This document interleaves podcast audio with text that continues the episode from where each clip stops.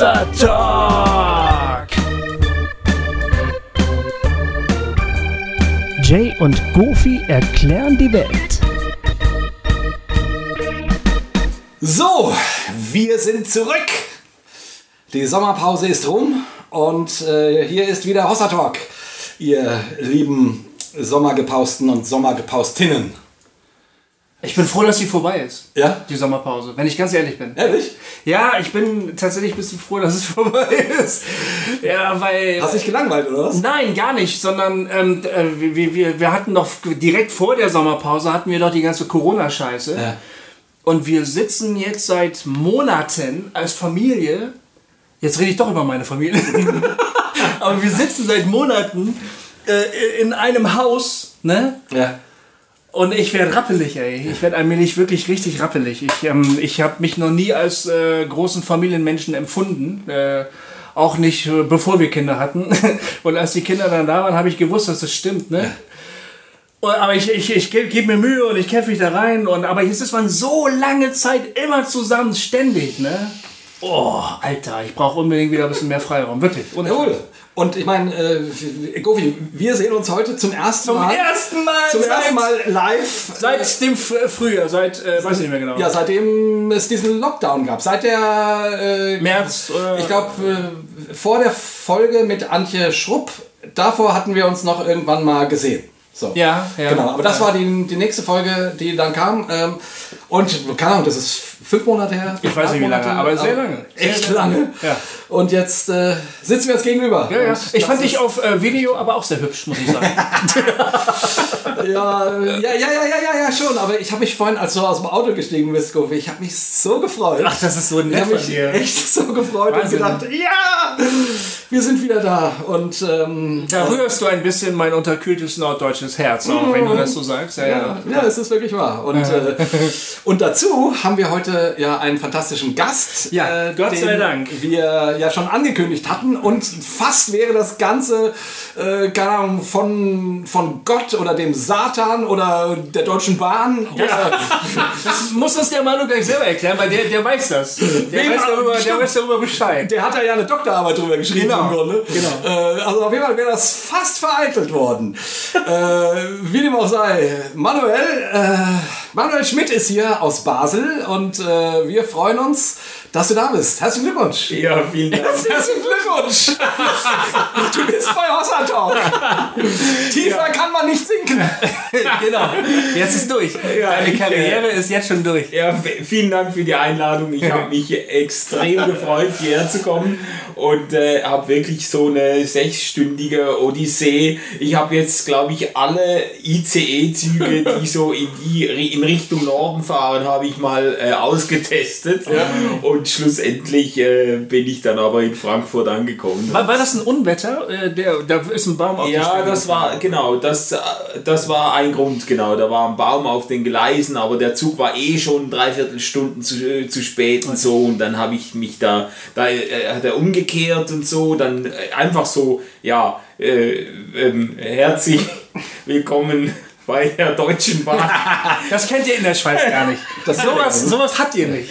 Es ist, also in der Schweiz, ich sag mal so, in der Schweiz erlebst du nicht, dass die Durchsage kommt, äh, herzlich willkommen im ICE, wir haben im Moment 129 Minuten Verspätung, weil in 129 Minuten, da hast du die ganze Schweiz durchquert. Also das, Ja, das ist Wahnsinn. Also ich, ich habe ja, ich hab ja Schweizer Familie, ne? Äh, ja, ja, und die, äh, also ich habe eine, eine Schwägerin und einen Schwager, die leben in der Schweiz, die sind auch Schweizer. Und die erzählen uns immer, was in der Schweiz alles besser ist. Ich weiß es also ganz genau. ja, ja, die Schweizer haben auch so einen kleinen Stolz auf, ihre, auf ihr Bahnnetz und so. Das ist auch gut, aber natürlich, die Schweiz auch, ist auch viel kleiner, ist klar, oder? Aber der Witz war heute, äh, also ne, wir, wir haben ja zwischendrin immer telefoniert und WhatsApp geschrieben Ja, und ja. äh, wie ist es nun und dann wieder habe ich mit Gofi äh, WhatsApp, okay, äh, also Gofi fährt ja nun aus Marburg eine Stunde hier nach Frankfurt und so. Wann ist der Punkt, wo wir sagen, wir, Wir blasen ab. Wir blasen ab. Und Gofi hat gesagt, um, wenn ich um, also bis 8 Uhr fahre ich. Dann 8 Uhr abends. Ne? Und um eine Minute vor 8 habe ich dem Gofi gesagt, du kannst fahren. Ja. Krass, oder? Ja, voll krass. Ich hatte gerade fertig gekocht. Ne? Meine Familie war irgendwo beim Bogenschießen. Oder Du hättest eigentlich anderthalb Stunden, zwei Stunden vorher fahren sollen. Ne? Eigentlich schon, genau. Und dann habe ich gedacht, ja gut, wenn ich hier rumstehe, dann kann ich auch gleich ein bisschen Essen kochen und so. Und dann habe ich noch meiner Frau noch zugerufen, ey, pass mal auf, die Spaghetti musst du selber aufpassen. Ich fahre dann jetzt. Und dann war ich aus der Tür. Ja, äh, also, und jetzt nochmal ganz kurz, wer ist schuld? Gott, der Teufel, die Bahn?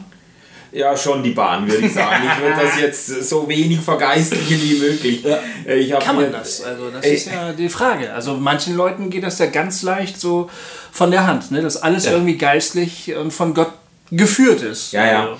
Äh, Ich bin ja auch so in der, in der Denke aufgewachsen und ähm, habe aber äh, zunehmend Mühe gekriegt auch mit dieser. Also das kann ja auch ganz sinnstiftend sein. Ich kenne Leute, für die ist einfach alles irgendwie, das ist doch jetzt wunderbar, jetzt hat mein, die Straßenbahn drei Minuten Verspätung und dafür bin ich jetzt dieser alten Frau noch begegnet und das passt alles, da fügt sich eins ins andere, weil der Herr Jesus äh, unseren Plan so wunderbar stricket.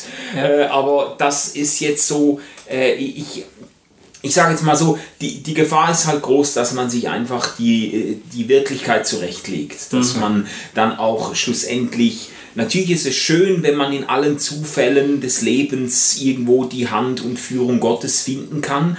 Aber es ist auch die Gefahr, dass man das dann instrumentalisiert. Also es gibt ja viele Leute, die, die können äh, auch den größten Scheiß, können die noch geistlich rechtfertigen und sagen, ja, ich habe mich aber geführt, gefühlt und so. Und dann ist natürlich auch, äh, bin ich jetzt vielleicht auch einfach zu alt, um sowas noch zu glauben, weil ich schon zu oft in meinem Leben und im Leben anderer erlebt habe, dass einfach diese Idee von der wunderbaren Führung Gottes an der Realität zerschellt. Also wo man einfach sagen muss, ja gut, da, kann, da kannst du jetzt drehen und wenden, das ist jetzt einfach scheiße. Ja, Also, es gibt Momente, äh, ne, ich meine, ist ja klar, keine Ahnung, nach dem, nach dem Zweiten Weltkrieg, große Krise, äh, Holocaust. So. Ja. Also ich meine, äh, das alles der Vorsehung Gottes zuzuschreiben, äh, ist, also es gibt Punkte, wo das einfach schwierig wird. Ja, ja. So, ne? Ich habe einen Kardinalfehler begangen, den ich immer mache und normalerweise korrigierst du mich auch. Du sagst nämlich dann an der Stelle, ja, ja, ja, warte mal, wir müssen erstmal unseren Gast kennenlernen. Da, da komme ich noch hin. Ach so, da komme ich äh, noch das- hin. Nur weil wir jetzt gerade sozusagen. ähm, Ja, ich bin schon wieder eingestiegen. Wir wollten eigentlich, erstmal müssen, müssen wir mal ein bisschen vorstellen. Ja, ja, wir müssen mal vor- vorstellen, das ist schon klar, nur weil das jetzt gerade, äh, also das passt ja zu deiner Doktorarbeit, Ja. ne? du Ja, hast ja. über, äh, über Open Theism, wie, wie heißt das auf Deutsch? Offener Theismus. Offener Theismus promoviert. Ähm, und da geht es ja genau um die Frage, ist, ist alles festgeschrieben, gibt es Freiheit oder gibt es keine Freiheit? Exakt. Und Und das, das ist eigentlich auch ein sehr gutes Bild, das mit dem Zugnetz und dem Fahrplan, weil viele Leute sich das Leben ja so vorstellen, dass sie das Gefühl haben, das Leben ist ein großer Fahrplan und Gott schaut quasi von oben da drauf und der weiß genau überall, welche Abzweigung wir nehmen und so. Für den ist alles schon abgekartet und äh, wir sind halt da mittendrin und weil wir den Draufblick nicht haben, sind wir auf die Führung Gottes angewiesen. Aber die, die, die, die Idee ist eigentlich so sehr ähnlich, so sehr nah bei einem Fahrplan. Und wenn dann die Züge ausfallen und so, dann, dann muss man das dann irgendwie dann doch noch zurechtlegen und sagen, nee, das musste doch so sein. Ähm, Ja, und der Witz ist ja, aus dem Grund habe ich ja so gefragt, äh, war es Gott oder war es der Satan oder die Bahn? Ne? So. Ja. Das sind ja die drei Möglichkeiten quasi, ja. ähm, ähm, weil am langen Ende ist es ja dann immer Deutung. Ist es ja immer Interpretation. Wenn du dann sagst, ah, das ist passiert, damit ich das und das, ne, ähm, ich, die Bahn kam drei Minuten später, damit ich diese alte Frau treffe. Oder keine Ahnung, äh, mein Partner hat mich verlassen, damit ich dann die noch viel bessere Partnerin finde oder Ja, ja. wie auch immer. Ja. Also es wird ja, es ist ja alles Deutung. Exakt. Äh, und, ähm, und das Problem daran ist ja immer, äh, wer, also wer sagt, dass die Deutung stimmt? exakt. Ne? Also wenn, wenn ich jetzt, du könntest jetzt, ne, wir haben vorhin gewitzelt, ne? und ich sagte, ja, okay, als noch nicht feststand, ob du nun wirklich ankommst oder nicht, okay, will Gott nicht, dass du kommst? Oder will es der Satan nicht? und letztendlich, verstehst du, ähm, wir, wir könnten jetzt, jetzt hier sitzen, weil es Gott doch wollte und sich gegen die Mächte der Finsternis durchgesetzt hat. Halleluja. Oder, richtig, oder wir sitzen hier, weil wir nicht auf Gottes Stimme, auf, auf Gottes Nein gehört haben und der Satan dann letzten Endes gewonnen hat. Ja. Äh, weil wir, also, also so, und egal, also aus welcher Richtung du guckst, je nachdem deine Deutung, legt das, äh, legt das Ergebnis fest.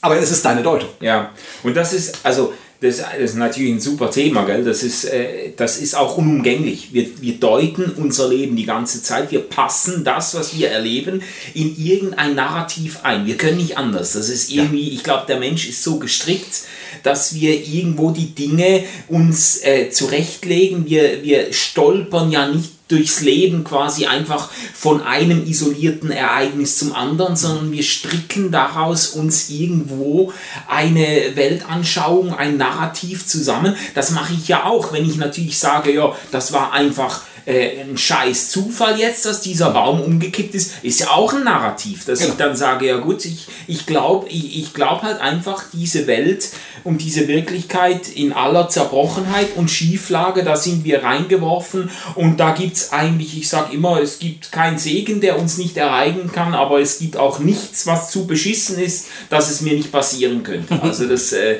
äh, das ist ja auch ein Narrativ. Bevor ich die konservative Stimme äh, äh, spiele, sozusagen, Ja. Möchte ich dich erst noch besser kennenlernen. Genau. Ich wollte nur zu dem letzten Satz, Ja, ja. nur zum letzten Satz sagen, Okay. weil, weil mein schöner Satz dazu ist immer, jedem kann alles passieren, jederzeit. Ja, das könnte jetzt schon fast die Applikation dieser Sendung sein. Und könnten wir wieder aufhören, aber das kann. Das Nein, kann nein, nein, sein. nein. Wir stellen jetzt erstmal den Manuel Schmidt vor. Jetzt Genau. haben wir quasi schon so ein bisschen Vorkostung Ja. gegeben. Also Manuel, du kommst aus Basel, du hast es, glaube ich, gerade gesagt. Ich weiß Genau. nicht genau. Du bist Theologe. Was muss man noch über dich wissen? Du warst der Cheftheologe vom ICF. Oh. Ne? Kann man so, so sagen, oder? Ja, ja, genau. Es gab keinen offiziellen Titel, ähm, aber ich war für theologische Belange im ICF Movement äh, zuständig. Du warst die theologisch profilierteste Stimme sozusagen. Nee, jetzt, nee, jetzt ganz ehrlich, als ich das irgendwann mal hörte, als ich vor ein paar Jahren zum ersten Mal deinen Namen hörte Ja. und äh, in dem Zusammenhang dir begegnet bin, irgendwie bei einem anderen Podcast, warst du bei Remix. Äh, schönen Gruß an die Brüder und Schwestern von Remix, die es leider nicht mehr gibt. Ähm, aber da habe ich gedacht, boah, das ist ja ein interessanter Typ. Und dann dachte ich, das ICF hat jemanden angestellt für Theologie? Ja.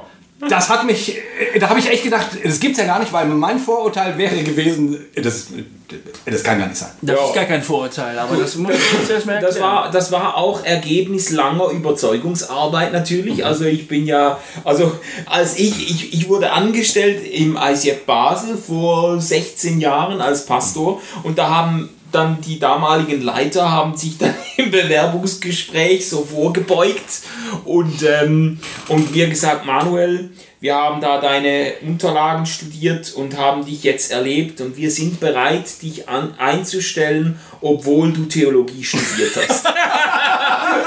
so, das, so, so, bin ich, so bin ich gestartet und da habe ich gemerkt, ja gut, also mit Theologie, da gewinnst du keinen Blumentopf da. Äh, und das ist mir auch immer wieder so begegnet. So Ich kann das bestätigen. Also ähm, das kann ich ja. Ich habe gerade nicht so laut gelacht, weil ich überhaupt nicht überrascht bin. Ich war Anfang der 2000er in Zürich in der Zentrale vom Ja. ICF und ähm, habe das mir ein bisschen zeigen lassen und ähm, was mir, was uns gesagt worden ist, ist, äh, ja, wir haben hier so eine, wir haben hier so eine dreimonatige Ausbildung für unsere Pastoren, für unsere Gemeindeleiter. Die müssen keine Theologen sein, wir glauben auch nicht an Theologie. Niemand muss Theologie studieren, das ist überhaupt nicht wichtig. Die müssen andere Sachen lernen, die brauchen so ein paar Basics und dann schicken wir die raus. Jetzt, echt jetzt? Ja, ja, so ist das bei uns. Ja. So, so, und, okay, alles klar, ICF, So. dann weiß ich ja, So. wo der Hammer hängt. Aber deshalb habe ich also nicht so gelacht. Ich könnte jetzt natürlich, also ich könnte das jetzt auch wieder stark machen und sagen, es gibt in der Kirchengeschichte natürlich einige der bemerkenswertesten Aufbruchsbewegungen, die Laienbewegungen waren, wo Leute nicht Theologie studiert haben, aber Aber ich habe natürlich immer die gegenteilige Rolle eingenommen und gesagt, wir können uns, wir sind ein, ein, eine Pionierarbeit, wir sind ein Gründungsmovement, wir stecken in den Kinderschuhen, da ist vor allem Leidenschaft wichtig und Vision. Und die Theologie kommt dann, steht dann hinten an, aber ich habe immer wieder gemahnt und gesagt, irgendwann kommen die großen Fragen auf uns zu und dann müssen wir bereit sein, da muss man gewisse Dinge geklärt haben, diskutiert haben oder mindestens ein Milieu geschaffen haben, in dem Leute sich frei fühlen, Fragen zu stellen und Antworten zu finden. Mhm. Da habe ich mich Jahre für eingesetzt und bin auch äh, Jahre eigentlich gegen die Wand gelaufen an vielen Stellen und dann hat sich aber äh, dann, äh, das ist auch Teil der normalen Entwicklung, wenn ein, eine Gemeindegründungsbewegung so in die Konsolidierungsphase kommt, dann kommen die ganzen Fragen auf. Ja, also ich bin als Kind getauft, muss ich mir jetzt noch mal taufen lassen und wie denkt ihr überhaupt über Taufe und, und was eigentlich jetzt mit dem Abendmahl und, äh, und ich, ich äh, whatever eben, ich bin in einer homosexuellen Beziehung und würde aber gerne bei euch äh, Gitarre spielen, geht das und so und dann äh, ist immer wieder, da, dann sind die Pastoren natürlich gekommen dann und dann, äh, du, äh, wie sollen wir, wie machen wir das? Wir brauchen da eine Policy, wir brauchen da, hast du ein paar Bibelstellen dazu? Ja, so, dann, dann, und, und, und dann ist was in Gang gekommen, das schlussendlich dazu geführt hat, dass man auch in der Movementleitung gesagt hat, wir brauchen eigentlich so ein bisschen einen Vordenker äh, oder jemanden, zumindest jemanden, an den sich die Leute, die Pastoren, die Leiter auch wenden können, wenn irgendwo Fragen sind und so. Äh, auch wenn ich natürlich nicht die Kompetenzen hatte, jetzt im Namen des ICF-Movements da die Order rauszugeben. Ja? ICF ist sehr würde ich jetzt sagen, äh, hat sehr ein klares Verständnis von Leiterschaft und da ist dann schon nicht irgend so, eine, so, ein, so ein Teilzeittheologe äh, die führende Stimme, sondern, sondern eine andere. Ja. Aber vielleicht an der Stelle, weil es gibt bestimmt unter unseren Hörern und Hörerinnen äh, auch einige, die den Namen ICF noch nie gehört haben, also die überhaupt nicht mhm. wissen, was das ist. Ja. Ähm, erzähl doch mal kurz, was das ist. Du, du warst ja immerhin 16 Jahre als, als Pastor angestellt. Ja, ja. Also ICF ist eine Gemeindegründungsinitiative, die hat in Zürich gestartet. Vor gut 30 Jahren haben sich drei junge, wilde Leute zusammengetan aus ganz unterschiedlichen kirchlichen Hintergründen und gesagt, nee, also Kirche, äh, so wie wir das erlebt haben, kann es nicht sein. Wir fangen was Neues an, frech, frisch, laut, verrückt, auch äh, wütend teilweise wütend auf äh, traditionelle Kirchen, wütend auf äh, irgendwie äh, Dinge, die Menschen abschrecken, die sich eigentlich interessieren würden für den Glauben, aber dann doch auf dem Absatz kehrt machen, weil man irgendwie vom Stil her und von der Kultur her einfach äh, die Leute überhaupt nicht abholt und so. Und dann ist das entstanden eigentlich als ein Worship-Gottesdienst am Anfang, viel Musik und so, professionelle Musik von Anfang an und dann äh, Gottesdienste, die eher so im Performance-Setting sich abspielen, Predigten im Stil von, von TED-Talks und so. Und ähm, das ist dann eigentlich zu einem, würde ich jetzt äh, in aller Bescheidenheit sagen, zu einem der bemerkenswertesten äh, Gemeindeaufbrüche in den letzten 20 Jahren geworden. Also mhm. ICF hat irgendwie zwischen, ich weiß nicht, jetzt 50 oder 70 Kirchen gegründet die letzten 20 Jahre. In Basel ist die erste ICF Church nach Zürich gegründet worden. Wir sind mhm. die, die erste Gründung von ICF Zürich. Dann kam Bern und St. Gallen und andere in der Schweiz, andere äh, Stadtkirchen in der Schweiz dazu. Und dann ging das nach Deutschland, München, Karlsruhe, äh, Hannover und so weiter. Mhm. Ähm, und ja, ich würde immer noch sagen, es gibt, also ich, ich weiß jetzt von keinen Gemeindegründungsbewegungen seither, die irgendwie ein ähnliches Momentum aufgenommen haben. Ich habe damals Gründungsmitglieder der, des ICF Basel kennengelernt. Äh, tatsächlich, ich kann mich leider nicht mehr an die Namen erinnern, aber ich habe mit einem jungen Mann geredet, der gesagt hat, ich gehe dann jetzt nach Basel und ich gründe da jetzt eine Gemeinde. Ja, ja. Ich weiß nicht mehr, wer das war. Mikey wahrscheinlich. Vielleicht war es ja, Mikey. Ähm, es war ein junger Mann, der war irgendwie still und ruhig, aber sehr entschlossen. Und, ähm, und dann habe ich äh, ihn gefragt, ach echt, und ähm, wenn ihr dann da so anfangt, dann ähm, kontaktiert ihr bestimmt erstmal die anderen Gemeinden, die da so vor Ort sind. ja, ja. Nö, das machen wir nicht. Nö. Äh, wie, äh, echt nicht? Nö. Äh, die, also der ICF hat eine klare Policy, die anderen hatten jetzt seit der Reformation 500, 500 Jahre Zeit. Man sieht ja, was dabei rausgekommen ist. Ähm, so, jetzt sind wir da. Und ähm, man, man, könnte, man könnte sagen, es haftet dem ICF ein gewisser Geruch von Arroganz an. Also, und ich habe nicht das Gefühl, dass sich das in den letzten 30 Jahren so wahnsinnig stark gelegt hätte, aber vielleicht kannst du mich überzeugen, dass das überhaupt nicht der Fall ist. Also von außen betrachtet sieht alles so fucking schön aus bei euch. Also, ich sag, ich sag so jetzt mal, bam, weißt du? also was du mir jetzt erzählst, das verwundert mich jetzt überhaupt nicht. Ah ja, Das- siehst du, okay, aber laut gelacht hast du trotzdem, ja, ja. Nee, aber das ist so, das war so, aber ich sag dir, das hat sich geändert, Mhm. äh, nicht unbedingt fundamental, aber es hat sich doch gelegt, aber das war schon die Attitüde, so quasi, ja, so jetzt, genau, jetzt hat die Kirche 500 Jahre versucht, ist nichts geworden, ist jetzt halt scheiße, ist wie es ist, jetzt kommen wir, mach mal Platz da, ja, das Genau war so, so. So hab ich das war, kennengelernt damals, das war wirklich die Attitüde. Und da war sehr viel Rebellentum mit dabei, da war auch eben sehr viel äh, Überheblichkeit und Selbstüberschätzung mit dabei.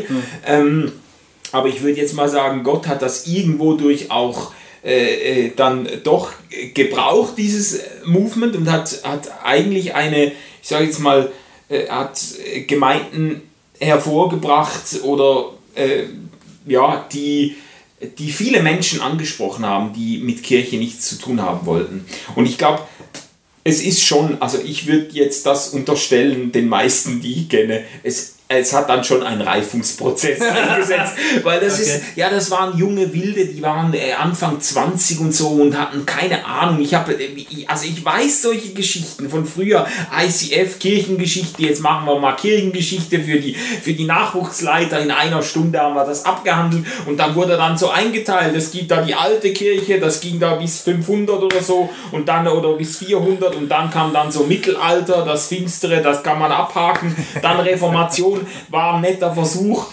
ist irgendwie gestrandet und dann Einschnitt ICF, jetzt kommen wir. So, Leo Bigger. Genau, genau. Das war, das war so die Me Mentalität. So, jetzt, jetzt, jetzt sind wir am Drücker.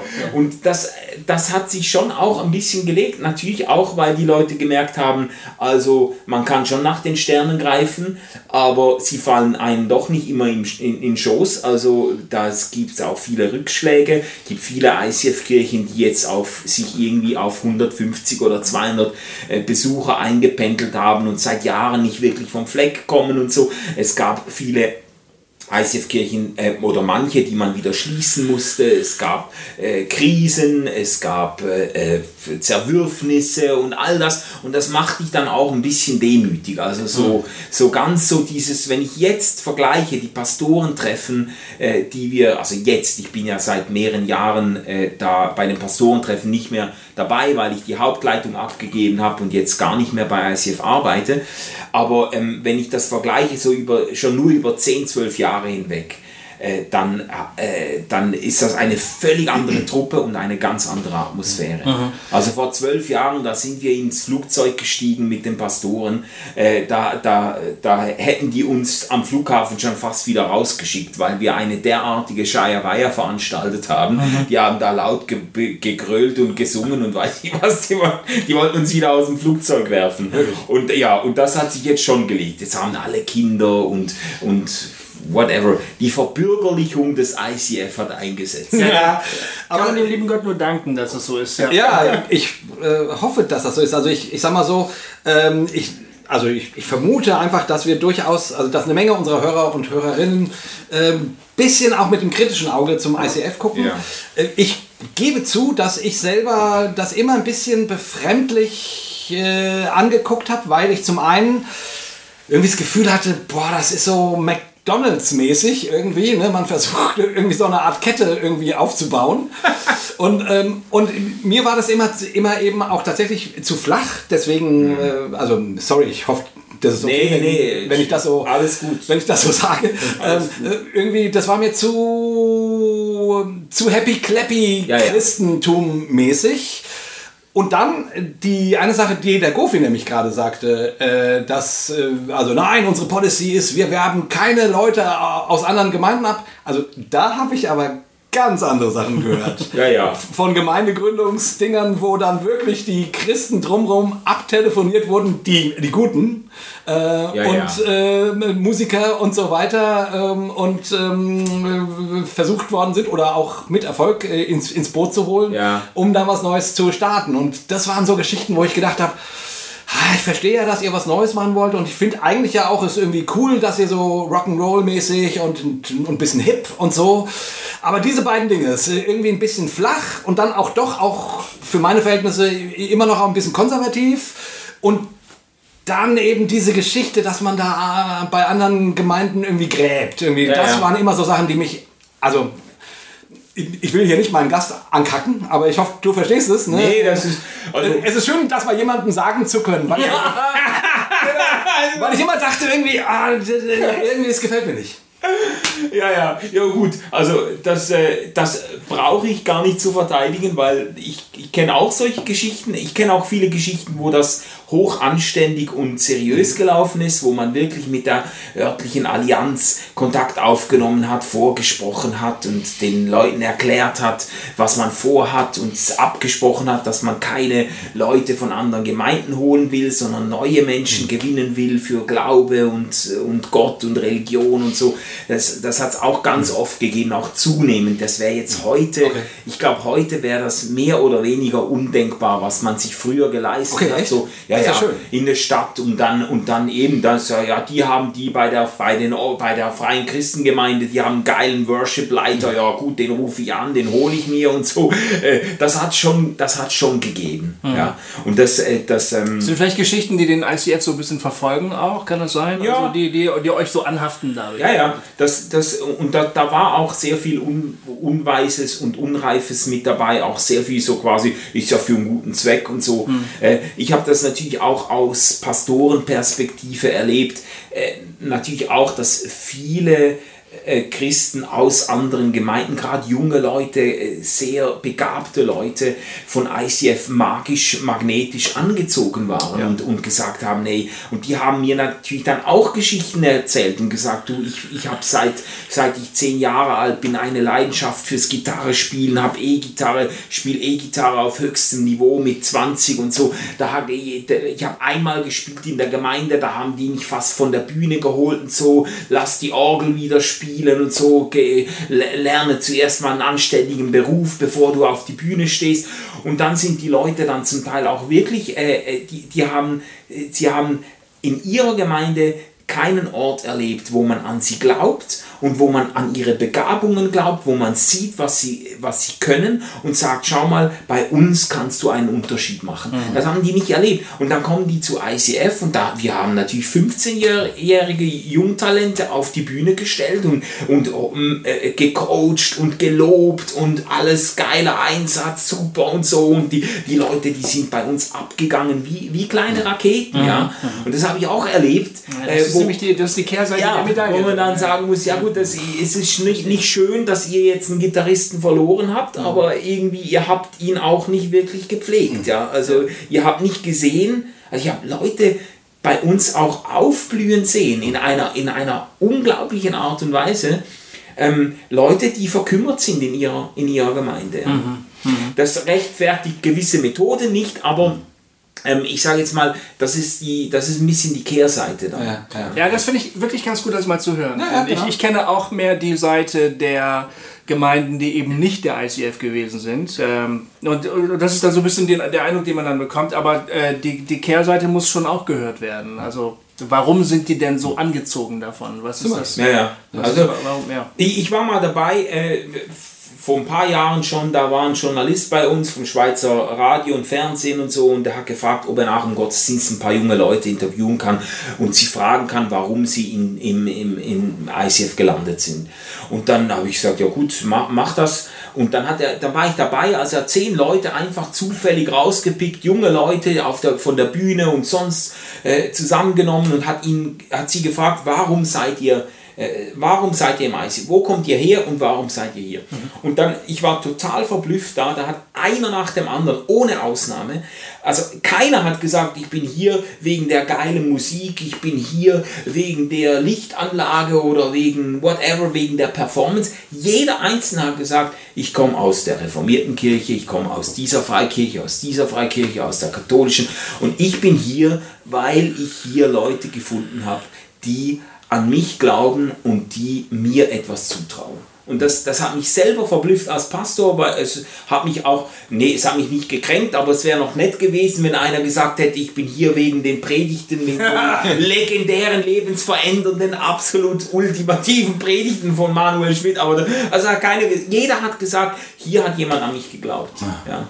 Und das hat, das hat mir recht Eindruck gemacht. So. Das ist, ist mir auch geblieben. Ähm, Das ist allerdings ein Erfolgsrezept, was eigentlich jeder anwenden kann. Ja. Das, Du brauchst dafür keine Riesenbühne oder so, eigentlich, ne? ja. Diese Art von Akzeptanz oder, oder, oder Respekt vor der Person oder dass du, Ja. dass du jemanden wirklich fördern willst, äh, kann eigentlich jeder leisten, Ja, und dann auch, also, äh, gell, wir können auch noch kritisch reden, ich habe da kein Problem, aber um mal so eine Lanze zu brechen, Hm. was mir beim ICF auch begegnet ist, was ich sonst nirgendwo so erlebt habe, ist eigentlich, das würde man vielleicht nicht denken, aber ist eine sehr hohe Fehlertoleranz. Hm. Also bei, bei ICF kannst du, wir haben immer äh, so das Motto gehabt, du kannst eigentlich jeden Fehler machen, du solltest ihn einfach nicht zweimal machen. Aber du kannst, äh, ich habe, weißt du, wenn du 14-Jährige auf die Bühne stellst oder 16-Jährige, dann musst du auch bereit sein, äh, in Kauf zu nehmen, dass die mal einen Auftritt verkacken, dass die mal komplett, wenn du irgendwie als Moderatoren oder so einen 16-Jährigen hochstellst, der erzählt manchmal Zeugs, da musst du nachher dann äh, einen halben Tag E-Mails beantworten. Ja? Und, und da musst du aber auch bereit sein, dann dich vor diese Person hinzustellen und sagen, wir haben dieser, wir haben an ihn geglaubt und wir glauben immer noch an ihn und wir haben ihm die Bühne gegeben und ich fange jetzt diese E-Mails ab und ich und, und das haben wir das haben wir gepflegt und das ist etwas was mir obwohl wir einen sehr hohen qualitativ einen sehr hohen Standard fahren ähm, habe ich habe ich das immer wieder so erlebt die Leute dürfen alle erdenklichen Fehler machen und, und dürfen lernen. Das ist das ist Teil des Programms. Man kann mal eine Predigt und eine Worship Session und eine Moderation und überhaupt alles man kann es verkacken. Und, äh, und du bist da nicht einfach raus. Und das habe ich an anderen Orten, habe ich das überhaupt nicht so erlebt. Da hat man immer das Gefühl gehabt, wir müssen die irgendwo üben lassen. Und erst wenn es astrein ist, äh, äh, meistens war es ja dann performancemäßig sowieso nicht wahnsinnig, aber äh, quasi es, es, es, durfte auf jeden Fall nichts theologisch Fragwürdiges vorkommen und so, ja.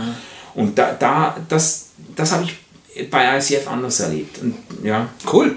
Also, die, also ein hoher qualitativer Standard, äh, würde ich auch sagen, das ist, dafür ist das ICF bekannt. Übrigens könnte man vielleicht mal kurz sagen, für die, die das ICF oder die, die, das- die das Movement nicht kennen, ICF äh, heißt International Christian Fellowship. Genau. Als sich jetzt jemand die ganze Zeit fragt, was heißt ICF? Ja, ja. So.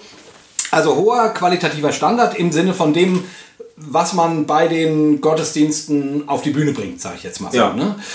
Äh, noch mal eine kurze kritische Nachfrage. Ich war äh, im ICF Karlsruhe und da, da sind auch super nette Leute. Also muss ich wirklich sagen, Ja. da, da sind so manche von meinen Vorurteilen ein bisschen abgebaut worden, weil ich irgendwie dachte, oh Mann, die Leute sind, sind echt nett. Also das sind, Ja. es sind gute Menschen. So, ja. Ne? irgendwie, das sind keine Arschlöcher. So, ne? Halleluja. aber, aber was ich irgendwie, also die, so diese Mentalität äh, quasi, was mir, also, und ich verstehe das, äh, der Gottesdienst wird geprobt. Die Übergänge werden geprobt. Ah ja. Alles wird, äh, Ja, ja. also damit am, zur Stunde Null wirklich das Ding sitzt und die Leute stehen an der Stelle, wo der Spot hinleuchtet und so weiter. Ne? So. Ist so. Äh, ja, ja.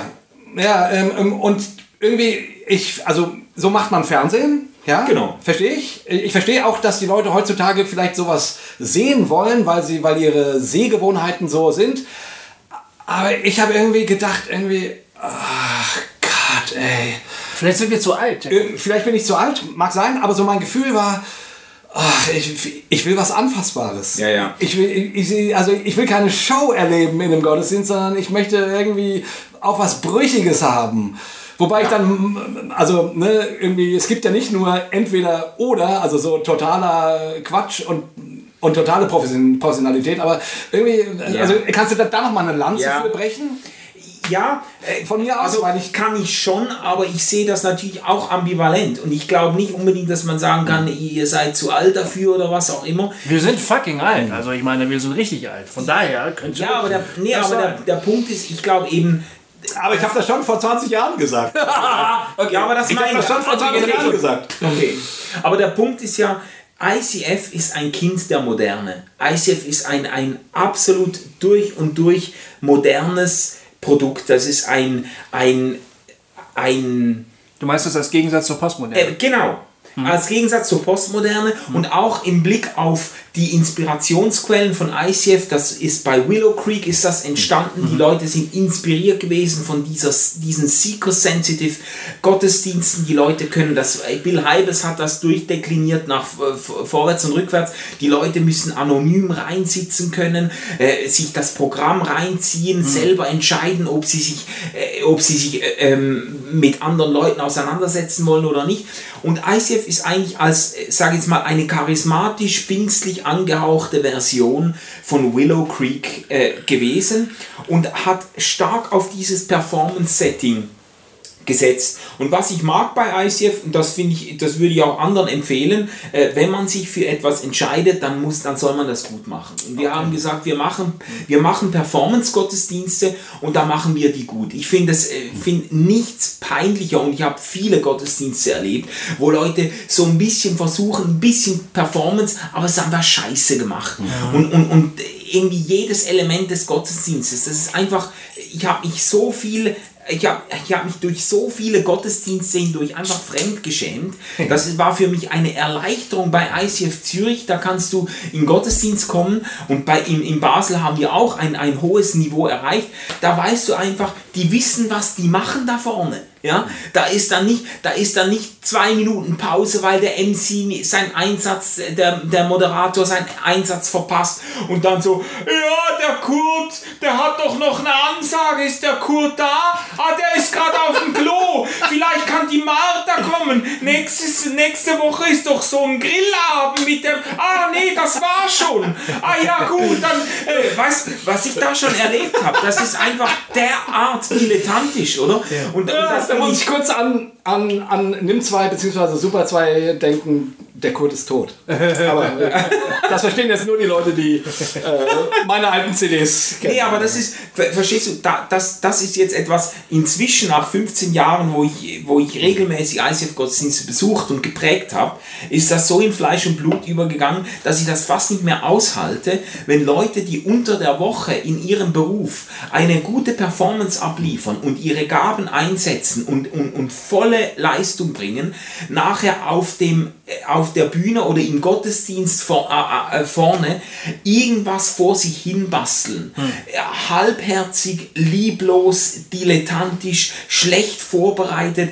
Und das, das ist, ich habe das immer, muss ich sagen, so ticke ich auch ein bisschen, ich habe das immer bewundert. Ich habe alles in meinem Leben immer ganz gemacht oder gar nicht. Ist nicht nur eine Stärke, aber, aber ähm, ich habe immer Dinge leidenschaftlich gemacht. Und der, der Grund, warum ich so lange äh, bei ICF dabei geblieben bin, ich habe theologisch schon lange massive auch Differenzen und Uneinigkeiten gespürt jetzt, oder sage ich jetzt mal Spannungen gespürt, vor allem zwischen mir und meiner Entwicklung und dem, was ich jetzt vom Movement mitgekriegt habe und so. Ähm, aber ich bin immer bei ICF geblieben wegen der Leidenschaft der Leute. Da haben Leute, verstehst du, ICF Zürich, die haben vor vor zwei, drei Jahren haben die neue Räumlichkeiten bezogen. Vorher haben die nur sonntags äh, Eventräume gemietet. Da sind morgens um drei sind die Laster vorgefahren. Und dann sind morgens um drei sind Volunteers da gestanden, Sonntagmorgen, und haben vier, fünf Stunden, haben vier Stunden aufgebaut, Soundcheck, alles. Die haben abends dann bis nach Mitternacht haben die das wieder zusammengekappt und verfrachtet. Nächsten Sonntag dasselbe Spiel. Und das musst du auch mal, die haben das 20 Jahre gemacht, weißt du? Die haben nie Räumlichkeiten fest gemietet. Und die haben wirklich mit Volunteers auf höchstem Level, mit Rieseneinsatz haben die gearbeitet. Und das hat mich immer begeistert. Und, und deshalb finde ich auch, de- deshalb kann ich auch mit diesem Performance-Setting, ich kann was anfangen damit, wenn es echt ist, natürlich. Aber meine Sorge wäre jetzt eher, ähm, lässt sich damit die Gemeinde der Zukunft bauen? Das ist die Frage. Also- weil, weil du sagst jetzt, ja, ich habe lieber dieses Brüchige, dieses Echte. Das ist ja nicht nur, also das ist ein persönliches Empfinden, Ja. Befindlichkeit von dir, aber es ist auch Ausdruck einer geistesgeschichtlichen Großwetterlage irgendwo. Das, das spürst du bei Jugendlichen, das siehst du in der Art, wie bekannte Music Acts ihre, ihre, ihre Performance machen, wo man, äh, es gibt natürlich immer noch Leute, die da quasi 15 Tonnen Material auf die Bühne schleppen, aber du hast immer mehr äh, auch Künstler, weltbekannte äh, Artists, die dann so ganz authentisch und nah bei den Leuten irgendwie versuchen. Ja, äh, ich, ich, ich bin der Meinung, Ja. das gab es äh, in den 90er Jahren und dann ist Grunge. Also, äh, Nirvana. Da, natürlich. Aber und, und da kommen wir beiden ein bisschen kulturell her. Ja, Ähm, ist so. aber ich habe da eine Frage. Ich habe damals den, hab den, den ICF ähm, kennengelernt. Damals, habe ich erzählt. Und ich habe damit gefremdelt. Ich sage das mal Ja. mehr neutral jetzt so. Ne? Ich habe damit gefremdelt. Und ich habe immer gedacht, ähm, warum, was stört mich hier eigentlich? Und kann ich mir überhaupt, kann ich es mir überhaupt leisten, Kritik zu äußern, wenn dieses Ding offensichtlich äh, fliegt? Ja. Wenn offensichtlich da Leute hinkommen und begeistert sind und so. Ähm, dann, und damals war ich äh, noch konservativ, theologisch konservativ. Und ich habe dann also gesagt, äh, äh, wo, wo das Wort vorhin schon mal fiel, ja, hier ist ja offensichtlich Segen. Ne? Das wird dann ja als Segen deklariert. Also Jo. Wachstum, auch quantitatives Wachstum wird ja als Segen bezeichnet. Und da kann man theologisch dran, so, könnt, wärst du genau die richtige Person, darüber zu reden, ob das wirklich Segen ist oder nicht. Aber ist egal, das wurde als Segen bezeichnet. Ich habe auch noch an Segen geglaubt. Ich bin dann aber nach dieser Begegnung noch mit meiner Frau durch Zürich spaziert. An diesem Fluss, wie heißt er noch? Ich weiß nicht mehr genau. Der Fluss, Limmert. Der, der Limmert. Ja. Und ähm, ich habe immer gesagt, ähm, das ist doch geil, das ist aber doch eine geile Geschichte. Meine Frau war komplett abgetürnt, die hat gesagt, ich finde das nur zum Kotzen. Ja, habe ich gesagt, das ist mir auch nicht wirklich sympathisch, aber irgendwie, woran erkennt man denn Segen, ja? Ob eine, ob eine Arbeit wirklich gesegnet ist. Und über diese Frage habe ich jahrelang nachgedacht. Also das war für mich ein wichtiges, äh, wichtiges, äh, eine wichtige Begegnung damals in Zürich. Ich habe jahrelang darüber nachgedacht, weil ich selber in einer boomenden Gemeinde gearbeitet habe und weil ich selber auch, ähm, du hast mich als Redner äh, kennengelernt bei Ja. Krea damals, ähm, saß im Publikum und ich war der nervöse Sprecher auf der Bühne. Ich habe natürlich ja auch vor großen Leuten, Anzahl von Leuten gesprochen und es war irgendwie ein Paradigma, ja, also Segen heißt Wachstum, Segen heißt groß, Segen heißt wow.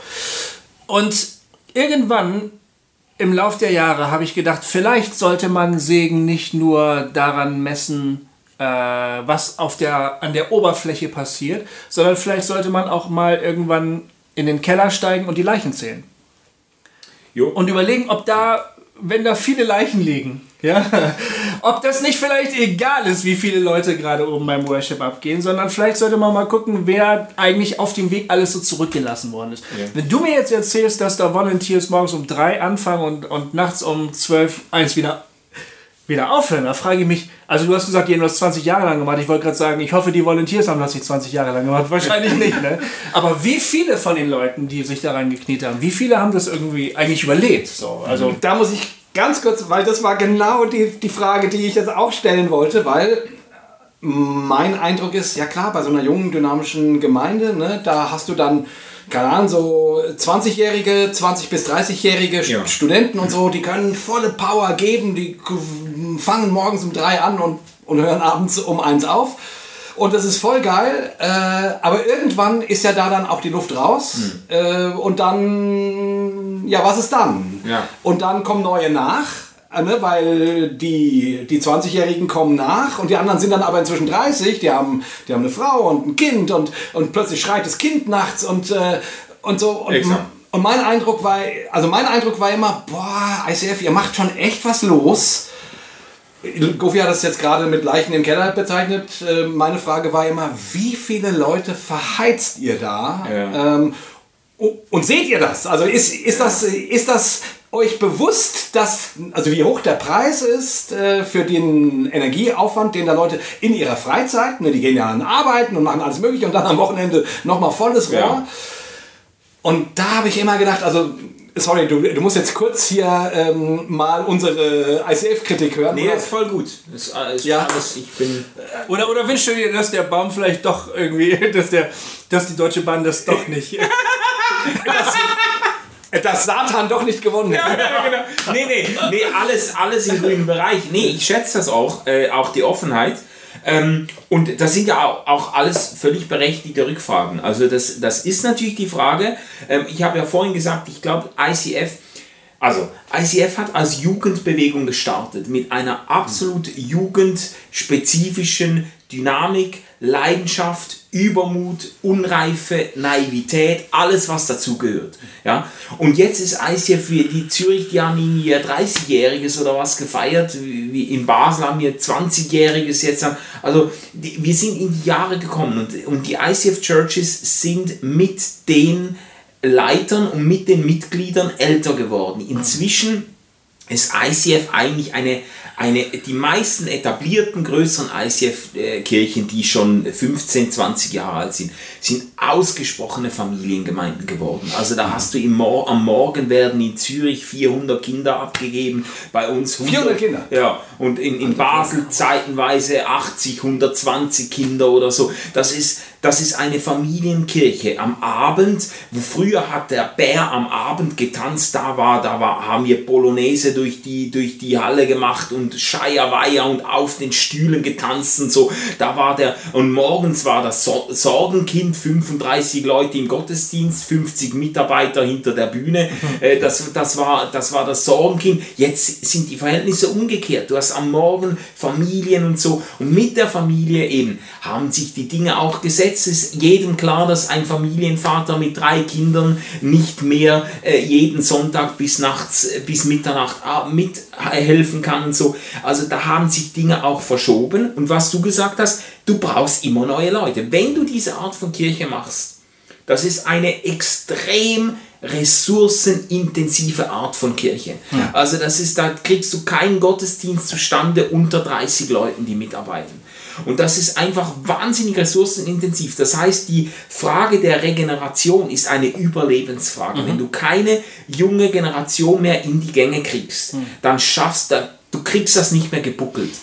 Und, und das ist die, also du hast das überall. Hillsong, die haben dann ein College gegründet und das ist ein Magnet, da kommen Leute aus der ganzen Welt, hunderte von Studenten und die werden da, die werden da einfach, die werden da einfach durch, durchgeschleust, oder? Und wir sind auch immer wieder vor dieser Herausforderung gestanden. Du brauchst junge Leute mit, mit den Ressourcen und Kraftreserven. Und ähm, ich würde das auch nicht verleugnen, natürlich sind auch, äh, äh, ist auch eine ganze Reihe von Menschen äh, liegen geblieben, sind ausgebrannt, ausgepowert, haben irgendwie gemerkt, dass sie zu viel gegeben haben und so.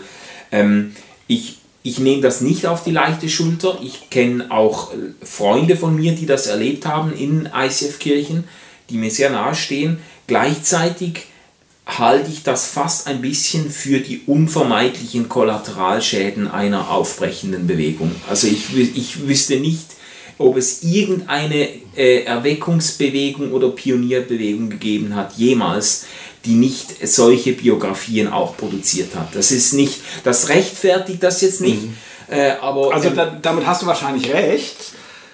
Aber das ist echt brutal. Also für die, die, für die, die dann die Leichen im Keller sind, ist das echt brutal. ja, ja.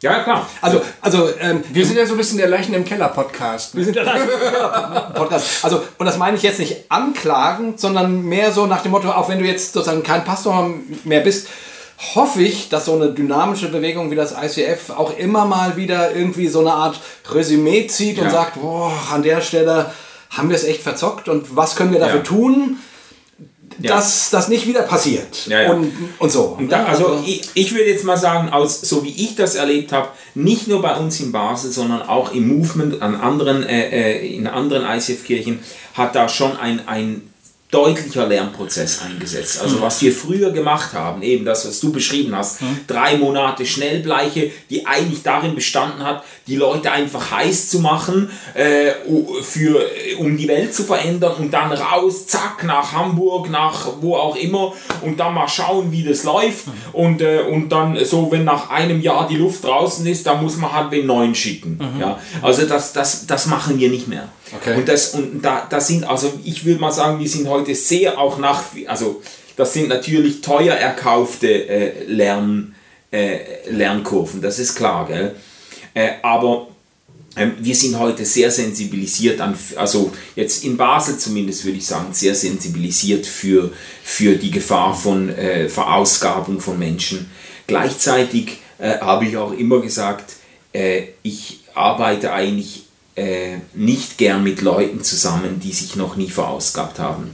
Also ich habe, äh, es muss nicht gerade ein ausgewachsenes Burnout sein, aber äh, mit Leuten zusammenzuarbeiten, die noch nie an der Grenze zu einer Erschöpfung waren, weil sie so leidenschaftlich waren für etwas, dass es, dass es äh, ins Ungesunde gekippt wird, die haben noch gar nicht erlebt, was es heißt, äh, mit Begeisterung für etwas zu brennen. Weil da musst du mal an die Grenze kommen und dann natürlich dich, äh, dich auch selber ernst genug nehmen und dich nicht von einem System aufzehren lassen und so. Und da haben wir auch, also wieder, ich will das jetzt nicht so, äh, es ist lustig, in welche, in welche Rolle ich jetzt komme, ja, ja. durch Ja, eure gemein, Rückfragen, gemein. weißt? Sorry. Aber, aber, ähm, aber ich, will das gesagt, nicht, ich will das nicht rechtfertigen. Du bist oder so. endlich mal einer, den wir da haben und wo ich irgendwie das Gefühl habe, okay, mit dem Manuel verstehe ich mich, ja, der ist ja super. Ja, da brauche ich keine Angst haben, dass der sich angepisst fühlt. Nee, nee. Aber ich will diese Fragen mal jemandem Ja, ja. stellen. Weißt ich bin genau. auch überhaupt nicht angepisst und ich würde auch sagen, wir haben da auch, äh, wir haben da auch Schuld auf uns geladen, weißt du, um das gerade raus zu sagen. Ähm, und ich würde es gern verknüpfen mit deiner Frage, ja, was ist eigentlich Segen? Ich habe ein, ein für mich legendäres Gespräch geführt mit, ähm, mit einem Freund von mir, mit Stefan äh, Jüte in einem Podcast-Format, das wir, äh, das wir äh, machen. Wir sind noch gar nicht darauf zu sprechen gekommen, was ich jetzt eigentlich mache, Das weil ich bin ja schon lange nicht mehr bei ICF Pastor. Das ist eine schöne Über Überleitung. Genau, aber ich habe da ein, ein Gespräch gemacht, das hat mich sowas von begeistert und nachhaltig beschäftigt, weil Stefan da eigentlich ganz steil, äh, wie es so seine Art ist, äh, die These rausgelassen hat, äh, wer sich Kirche nennt, maßt sich etwas an. Und hat gesagt, eigentlich dürften die, dürfte die reformierte Kirche und die katholische Kirche und Freikirchen dürfen sich nur unter Anführungs- und Schlusszeichen Kirche nennen. Weil Kirche ist etwas, das muss sich, das sich bewähren muss. Kirche muss sich als Kirche beweisen. Niemand kann eigentlich ernsthaft mit hohler Brust sagen, wir sind Kirche. Kirche ist etwas, was man immer erst im Nachhinein kann man sagen, da hat sich Kirche ereignet.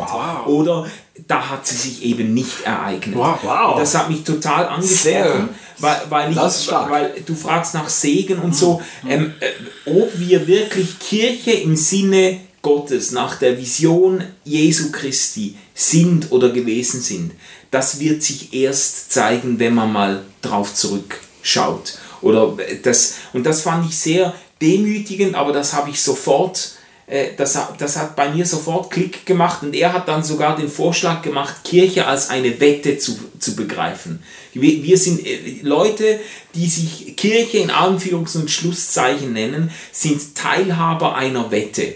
Die sagen, lass, äh, es, äh, lass uns in aller Zerbrochenheit und bei allem, was historisch schon schiefgegangen ist und bei allem, was in unserem Leben wir schon an Scheiße aufgehäuft haben, lass uns eine Wette abschließen, dass, dass Gott es schafft, mit uns Kirche zu verwirklichen.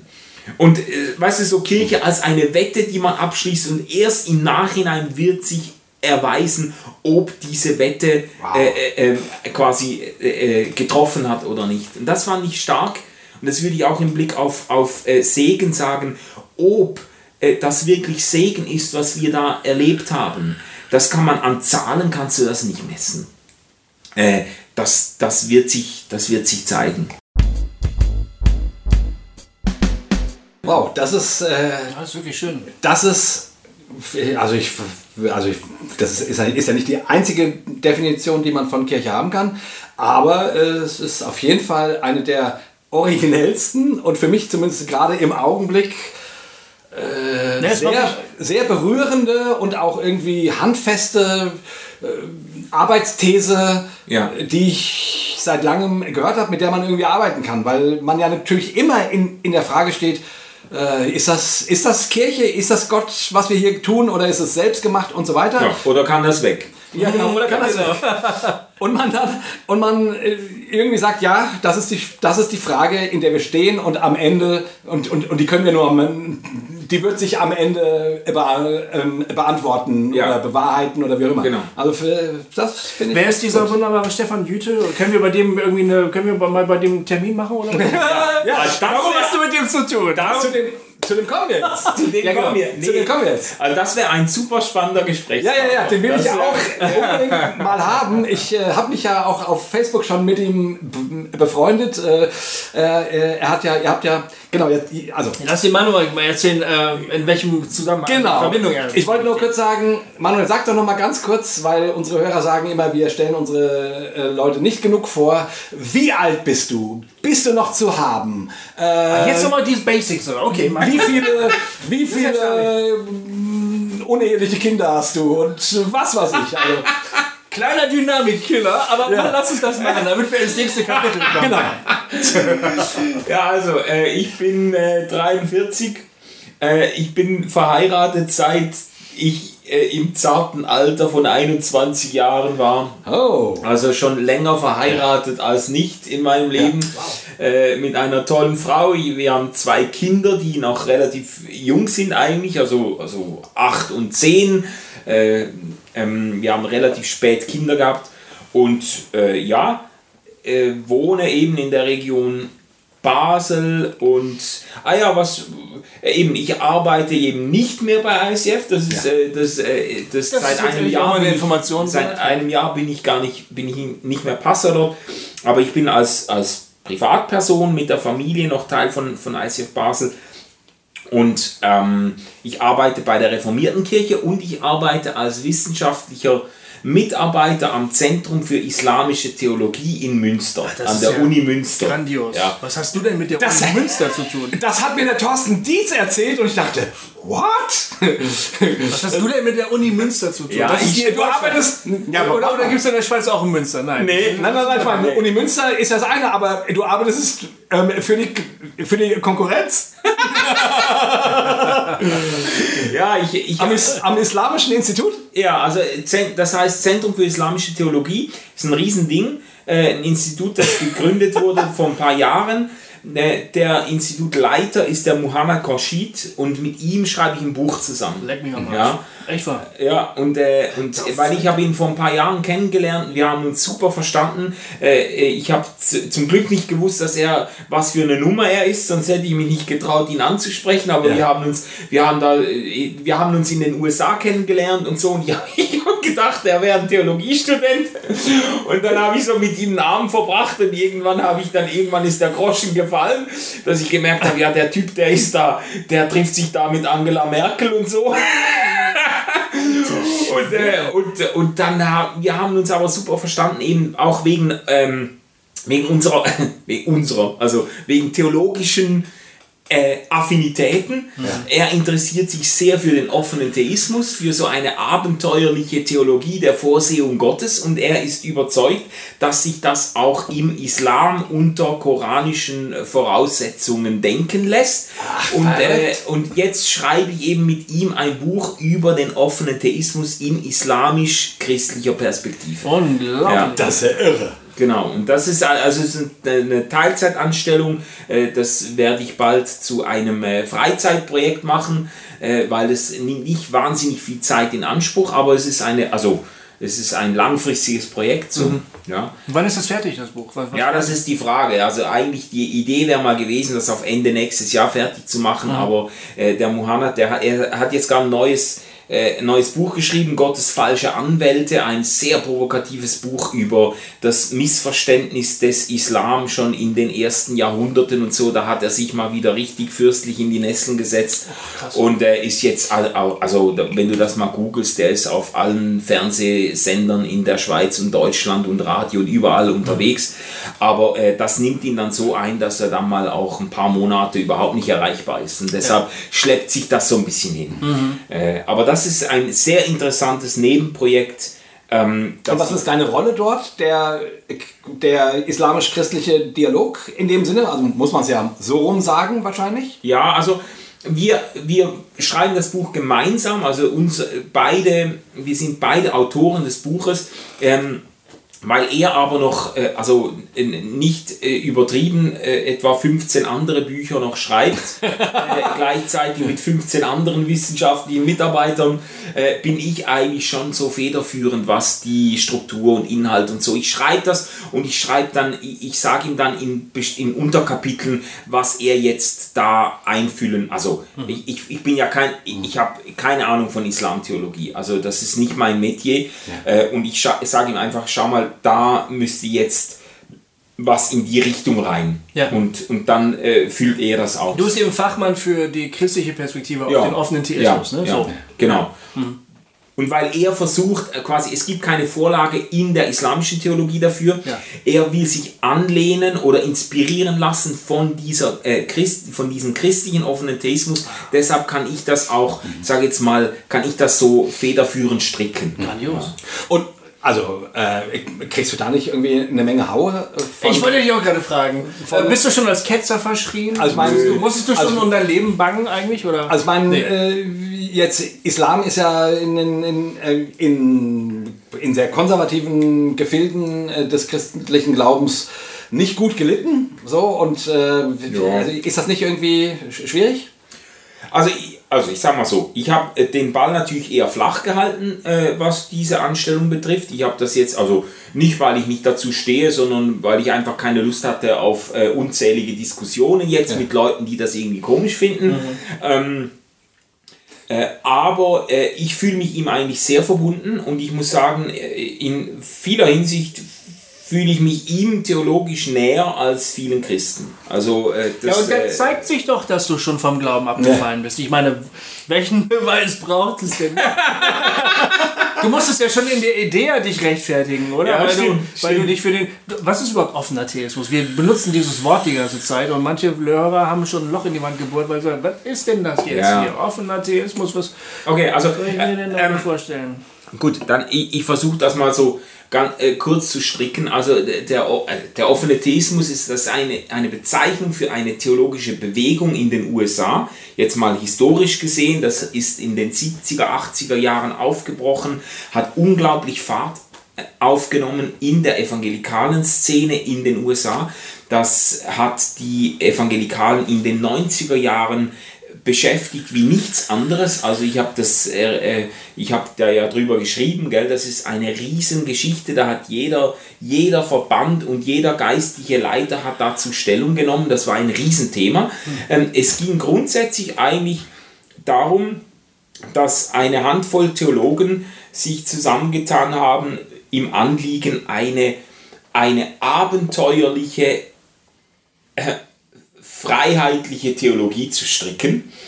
Und sie sind ausgegangen von dem Anliegen oder sie sind ausgegangen zuerst einmal von der Überzeugung, Gott ist Liebe. Das ist so das Grundaxiom im offenen Theismus, Gott ist Liebe. Und dann folgt daraus, Liebe muss sich in Freiheit verwirklichen. Also Liebe, äh, wer lieben will, wer Beziehung eingehen will, muss dem Gegenüber auch die Freiheit lassen, die Liebe zurückzuweisen. Und deshalb wurde quasi das, die Schöpfung von, wird von den offenen Theismus als, von, von den offenen Theisten als ein Projekt der Liebe Gottes bezeichnet und deshalb auch als ein risikohaftes Wagnis ähm, mhm. bezeichnet. Also die Schöpfung ist quasi eine Geschichte, die Gott gestartet hat, im Anliegen, mit dem Menschen in Beziehung zu treten und mit dem Risiko, dass der Mensch diese Beziehung zurückweist und äh, dem, dem Willen Gottes entgegensteht. Und deshalb äh, verstehen offene Theisten eigentlich die, die Schöpfung als ein Abenteuer Gottes mit offenem Ausgang. Deshalb kommt das offen, äh, das offen im offenen Theismus kommt eigentlich von der Vorstellung, Gott selbst ist in die Geschichte mit dem Menschen eingegangen und schaut einer offenen Zukunft entgegen. Mhm. Und das hat, äh, das hat die meiste Kritik eigentlich ausgelöst. Mhm. Die Evangelikalen, manche Leute sind da äh, in Schnappatmung verfallen, weil jemand gewagt hat, die Allwissenheit Gottes zu bezweifeln. Das war gar nicht, das ist nicht die Absicht der offenen Theisten, die halten leidenschaftlich an der Allwissenheit Gottes fest. Die sagen einfach, Gott, also Allwissenheit bedeutet, Gott weiß alles, was es zu wissen gibt. Die Zukunft gibt es aber noch nicht zu wissen, weil sie nicht existiert. Also die Zukunft, also. Das heißt, Gott ist Teil der Zeit. Genau. Nee, äh, Zeit, ja. Kann man so sagen, aber wenn, äh, man könnte auch sagen, die Zeit ist, ist Teil von Gott. Also Gott ist offene Theisten denken Gott grundsätzlich als zeitlich. Die sagen, Gott, äh, Zeit bedeutet ja, ist ja eigentlich nichts anderes als ähm, äh, sequentielle Abfolge. Und, und, äh, und offene Theisten würden sagen, aber das ist jetzt sehr technisch, gell? offene Theisten würden sagen, mit oder ohne Schöpfung, Gott erlebt sich selber in der Gemeinschaft von Vater, Sohn und Geist quasi in sequenzieller Abfolge. Also da, mhm. da passiert was zwischen Vater, Sohn und Geist. Da geht eine Liebe hin und her. Das ist nicht einfach irgendein metaphysischer Klotz, der da von Ewigkeit zu Ewigkeit einfach, bam, da bin ich und da tut sich gar nichts. Also nicht der Monolith aus 2001. Nee, genau. Ne? Ja, genau. Nee, eben, da tut sich was, da passiert was zwischen Vater, Sohn und Geist. Das ist eine, ein dynamisches Beziehungsgeschehen und ein, ein dynamisches Be Beziehungsgeschehen ist ein anderes Wort für Zeit. Also da, da, da passiert was. Und wenn dieser Gott eine Schöpfung hervorbringt, dann wird es eine zeitliche Schöpfung sein, in der auch eine Geschichte stattfinden kann und in der Gott eben mit dem Menschen in eine Geschichte eintritt. Und die, die offenen Theisten würden nicht sagen, Gott ist nicht allmächtig, äh, allwissend, sie würden sagen, Gott weiß, Gott kennt die Zukunft genauso, wie sie jetzt ist nämlich als ein Raum offener Möglichkeiten. Mhm.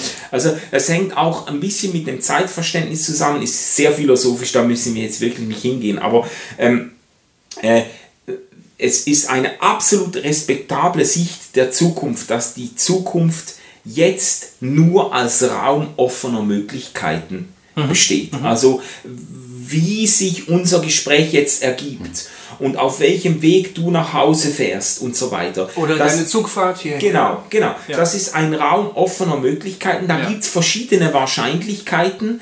Ähm, äh, dass wir uns noch küssen werden heute Abend, ist vielleicht weniger wahrscheinlich als Wer dass wir. Unwahrscheinlich. Ich, hab, ich hatte das nicht dafür mit. Ich mache gleich noch Wein auf und dann schauen wir mal.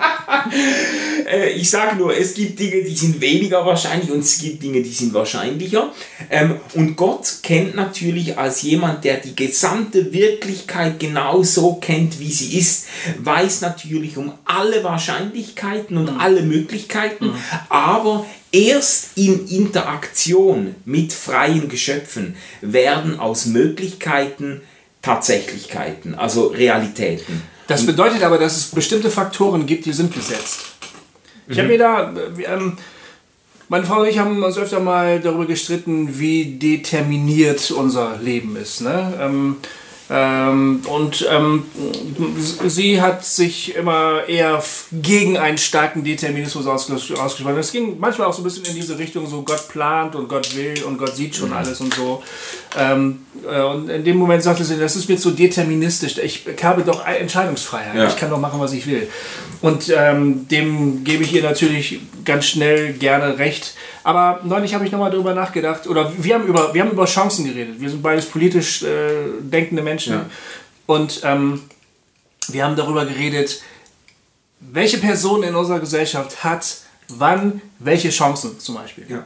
Es gibt ganz, ganz viele Faktoren, die beeinflussen die nicht, die sind einfach gesetzt. Ja? Also welche Eltern du hast, ob, äh, ob, du, ob du zwei Elternteile hast oder nur eins, mhm. wie die Ehe der Eltern gelaufen ist, in welcher Bildungsschicht sie auf, du ja. aufgewachsen bist, wo sie herkommen, äh, die Familiengeschichte, bla bla bla, biologische Fragen, ja, ja genetische Fragen natürlich. äh, Wohnort, ähm, deine Gesundheit und so weiter. sind Eigentlich unzählige, unzählig viele Faktoren, die. Sorry, Das war der Wein. das war der Wein. Syrah. Syrah. Französischer Syrah, den ich mitgebracht habe aus der äh, Ardèche. Ganz toll. Muss ich, muss ich gleich kosten. Muss unbedingt kosten. Also wahnsinnig viele Faktoren, die Ja. unserer Kontrolle entzogen sind, die einfach gesetzt sind. Ne? Und man muss jetzt nicht so weit gehen und, und sagen, das determiniert den Ablauf eines Lebens, weil das ist ja nicht der Fall. Aber die, du hast gerade von Wahrscheinlichkeiten gesprochen, also die Wahrscheinlichkeiten sind gegeben, ne? wie sich dein Leben wahrscheinlich entfalten wird. Ich habe das in, in einem Roman ausprobiert. Ich bin in einem Stadtteil aufgewachsen, der ist Huchting, ja, ein sozial schwacher Stadtteil. Ich hatte das Glück, Sohn eines Pfarrers zu sein, in einer gebildeten Familie mit viel Geld. Ne? Aber direkt auf der anderen Straßenseite lebten Leute, das war das komplette Gegenteil von meinem Leben. Ne? Und ich habe mir äh, beim Schreiben des Romans die Frage gestellt, was wäre wohl gewesen, wenn ich auf der anderen Straßenseite aufgewachsen wäre. Ja. Selber, fast selber Jahrgang, aber ganz andere Voraussetzungen. Ne? Und dann entsteht eine völlig neue Geschichte. Ja, ja.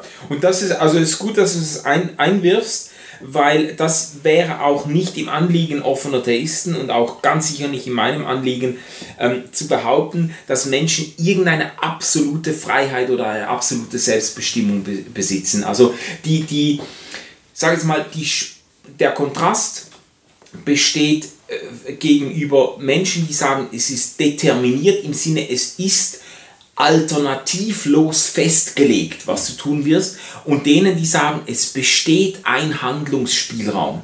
Aber es besteht oft nur ein beschränkter Handlungsspielraum. An vielen Stellen besteht, besteht gar kein Handlungs- Handlungsspielraum. Es kann aber ein überzeugter äh, Vertreter der Freiheit kann zugestehen, dass wir an ganz vielen Stellen unseres Lebens überhaupt nicht frei sind äh, zu handeln. Aber äh, er muss auch äh, behaupten, dass wir an anderen Stellen eben sehr wohl Alternativen haben. Also ich habe äh, ich hab jetzt gerade, äh, ist interessant, dass du jetzt darauf zu sprechen kommst, weil ich habe jetzt gestern einen Blogbeitrag geschrieben, der kommt, der, der kommt dann irgendwann raus, äh, über sieben Thesen, die Johannes Hartl äh, veröffentlicht hat vor, vor ein paar Tagen. Ja, ja, Äh, und das hat mich dann schon zum Widerspruch gereizt. Und diese Thesen äh, bauen irgendwie auf auf diesem, auf diesem Mythos, würde ich jetzt mal sagen, der absoluten Selbstbestimmung des Menschen. Da ging, das waren ganz harte Thesen, da ging es so drum, quasi, ähm, äh, ob du glücklich bist oder nicht. Es ist allein in deiner Verantwortung. Schau in den Spiegel.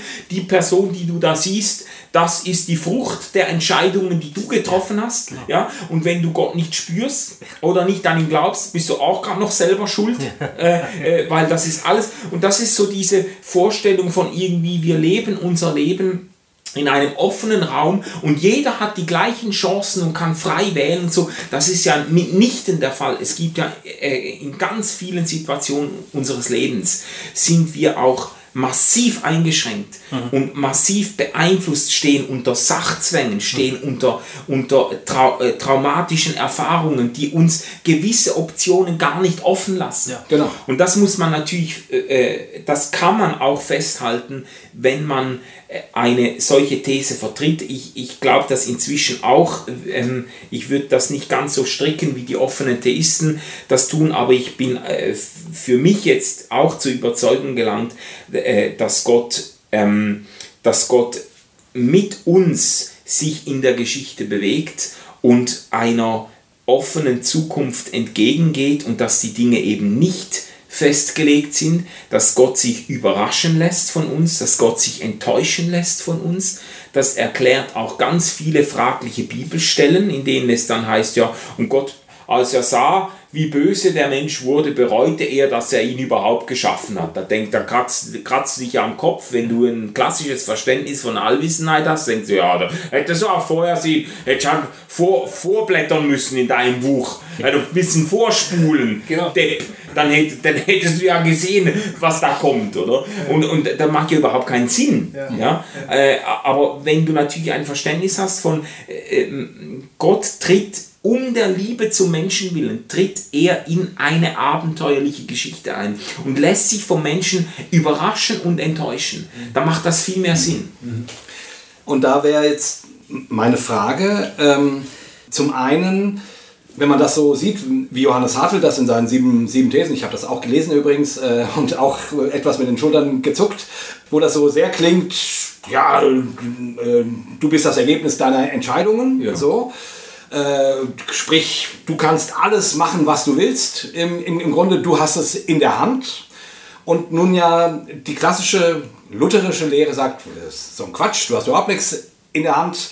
Wenn du überhaupt glauben kannst, ist das ein Geschenk. So, also wo man sagt, also ähm, Luther würde sagen, alles liegt an der Gnade Gottes. So. Der offene Theismus würde aber auf der anderen Seite Johannes Hartl schon ein bisschen recht geben, glaube ich, äh, zu sagen, naja, ähm, äh, ja, es liegt alles an Gott, aber es ist nicht losgelöst von dir als Mensch, mit dem, was du erfährst und welche Erfahrungen du machst. Wenn du glauben kannst, ist es ein Geschenk Gottes, aber du spielst darin irgendwie eine Rolle. Ja. Und noch eine Zusammenfassung von dem, was du vorhin gesagt hast, also wenn ich das richtig verstanden habe, geht es nicht darum zu sagen, Gott weiß, wie es ist und wie es wird, sondern Gott weiß, wie es werden könnte. Genau. Also und zwar in, in der Ausformung von wie viel Milliarden Menschen gibt es? 7,8 Milliarden Menschen und dazu noch äh, Bienen und äh, Schmetterlinge, die den Schmetterlingseffekt machen könnten und so weiter und, und so fort. Also, also alle diese Möglichkeiten zusammen gedacht. Exakt. Das ist sozusagen seine Allwissenheit, Ja. dass er all das zusammendenken kann. Das ist sein Vorsprung uns gegenüber sozusagen, dass er all das sieht und sagen kann, okay, das könnte hier hingehen und das könnte dahin gehen, das könnte so hingehen und so hingehen. Ja. Die Frage ist dann, warum behauptet die Bibel so kühn, ähm, am Ende wird alles gut?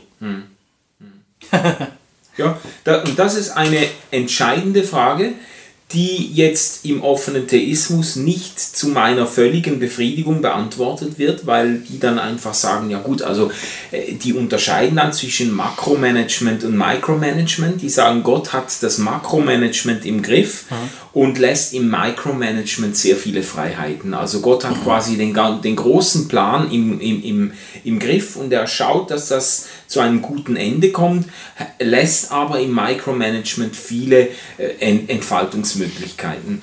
Und das überzeugt mich nicht völlig, ähm, weil natürlich das Makromanagement vom Micromanagement abhängt. Also das Makromanagement von Gott ist ja, sa- sagen wir jetzt, sein Ziel wäre ja, mit so vielen Menschen wie möglich die Ewigkeit zu verbringen oder wie man das auch immer sagen will oder so viele Menschen wie möglich äh, in seine trinitarische Liebe einzuschließen oder whatever, oder?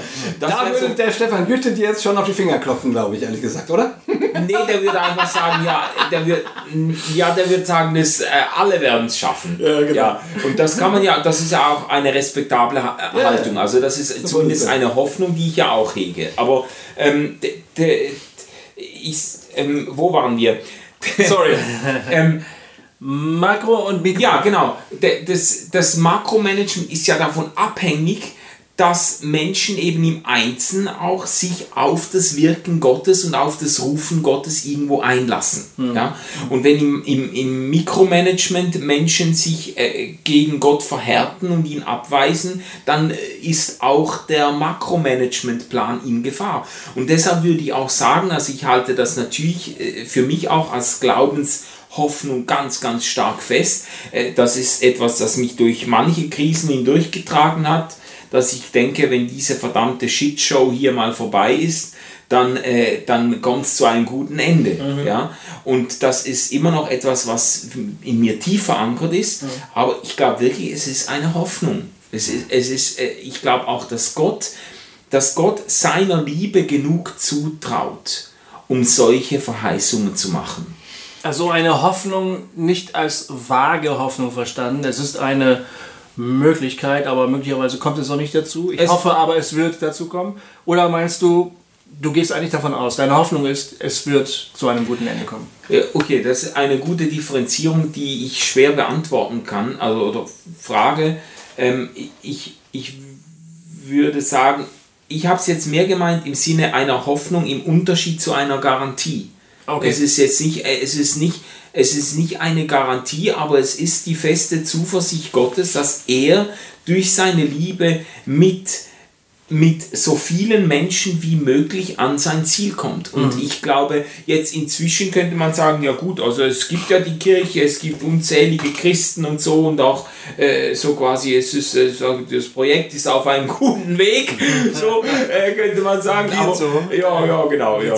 ja, kann man jetzt unterschiedlich beurteilen. Aber ich sag, nee, ich, ähm, ich finde das schwierig.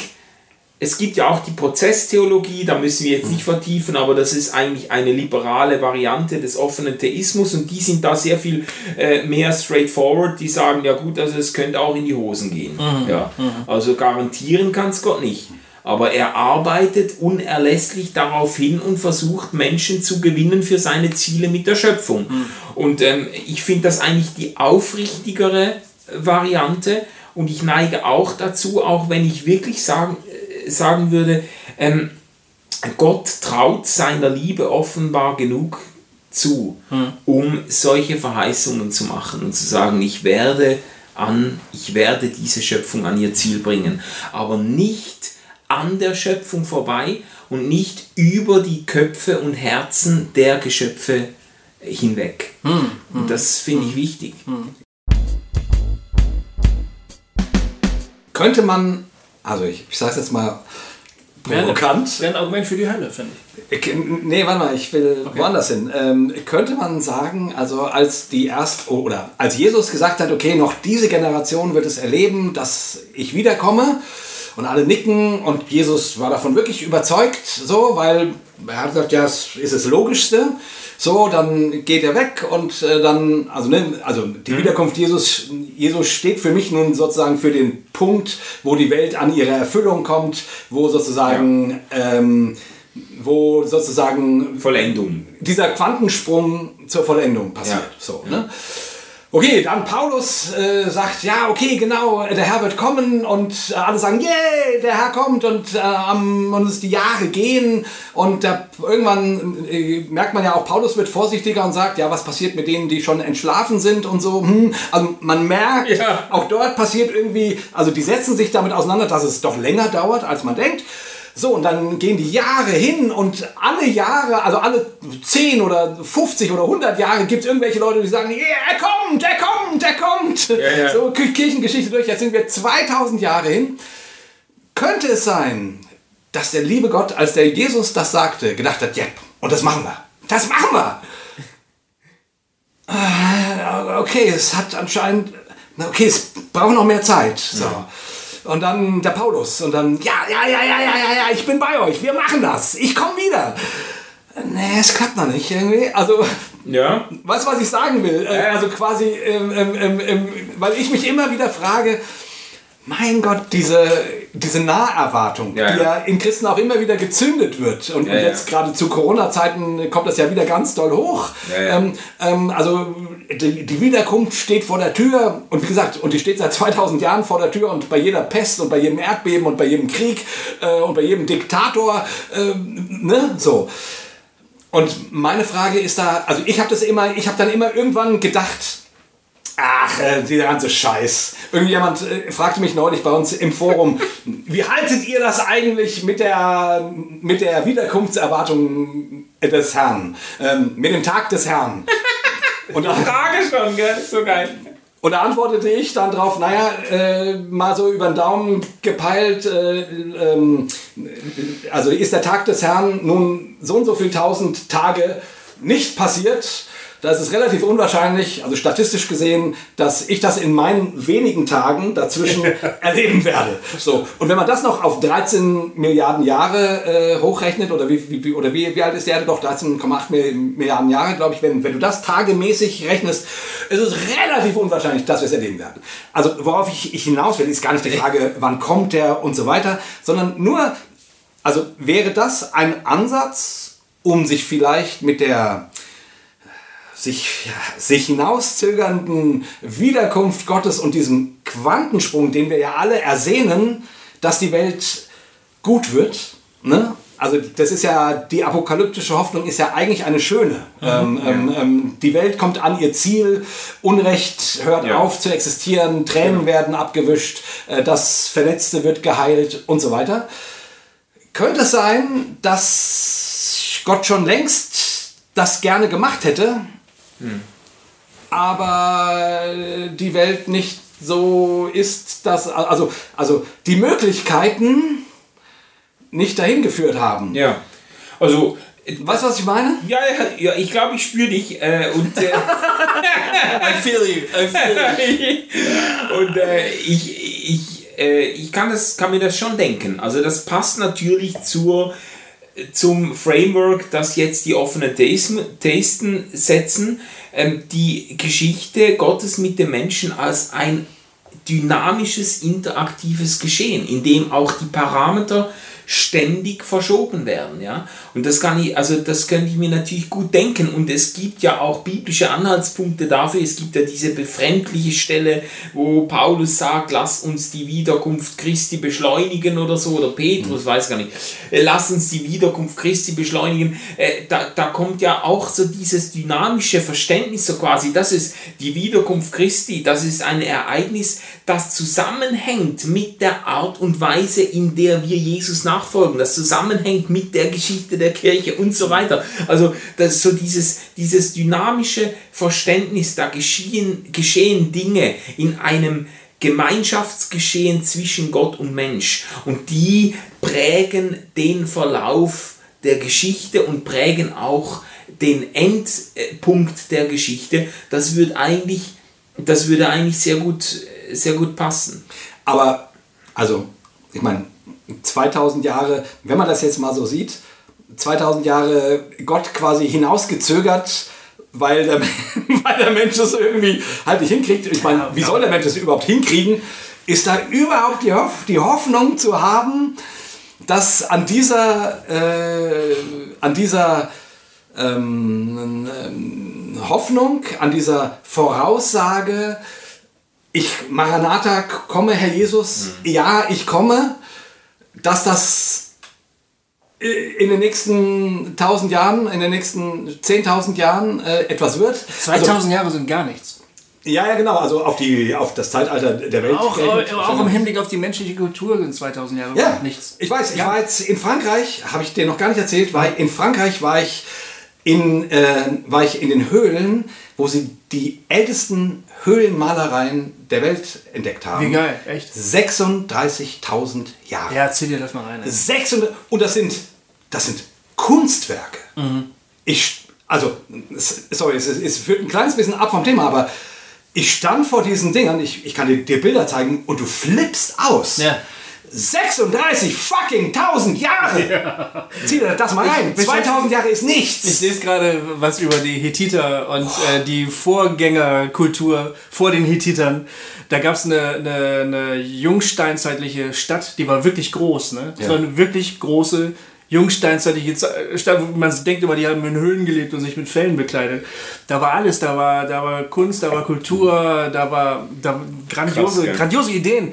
Und das war 6000 vor Christus, weißt du? Und eigentlich, äh, du, du, du, und, und du kannst an den Höhlenmalereien und dann später, die, die Hethiter haben Geschichten geschrieben und so weiter, Keilschrift und so weiter, du liest diese Dinge und du denkst, okay, die lebten in einer anderen Kultur mit anderen Möglichkeiten, aber die waren genau wie wir. Ja. Die waren wirklich einfach genau wie wir. Und dann, die haben auch gedacht, äh, übermorgen geht die Welt unter, vielleicht, ne? keine Ahnung. Da war es aber noch ein bisschen hin, bis Christus kam. Mhm.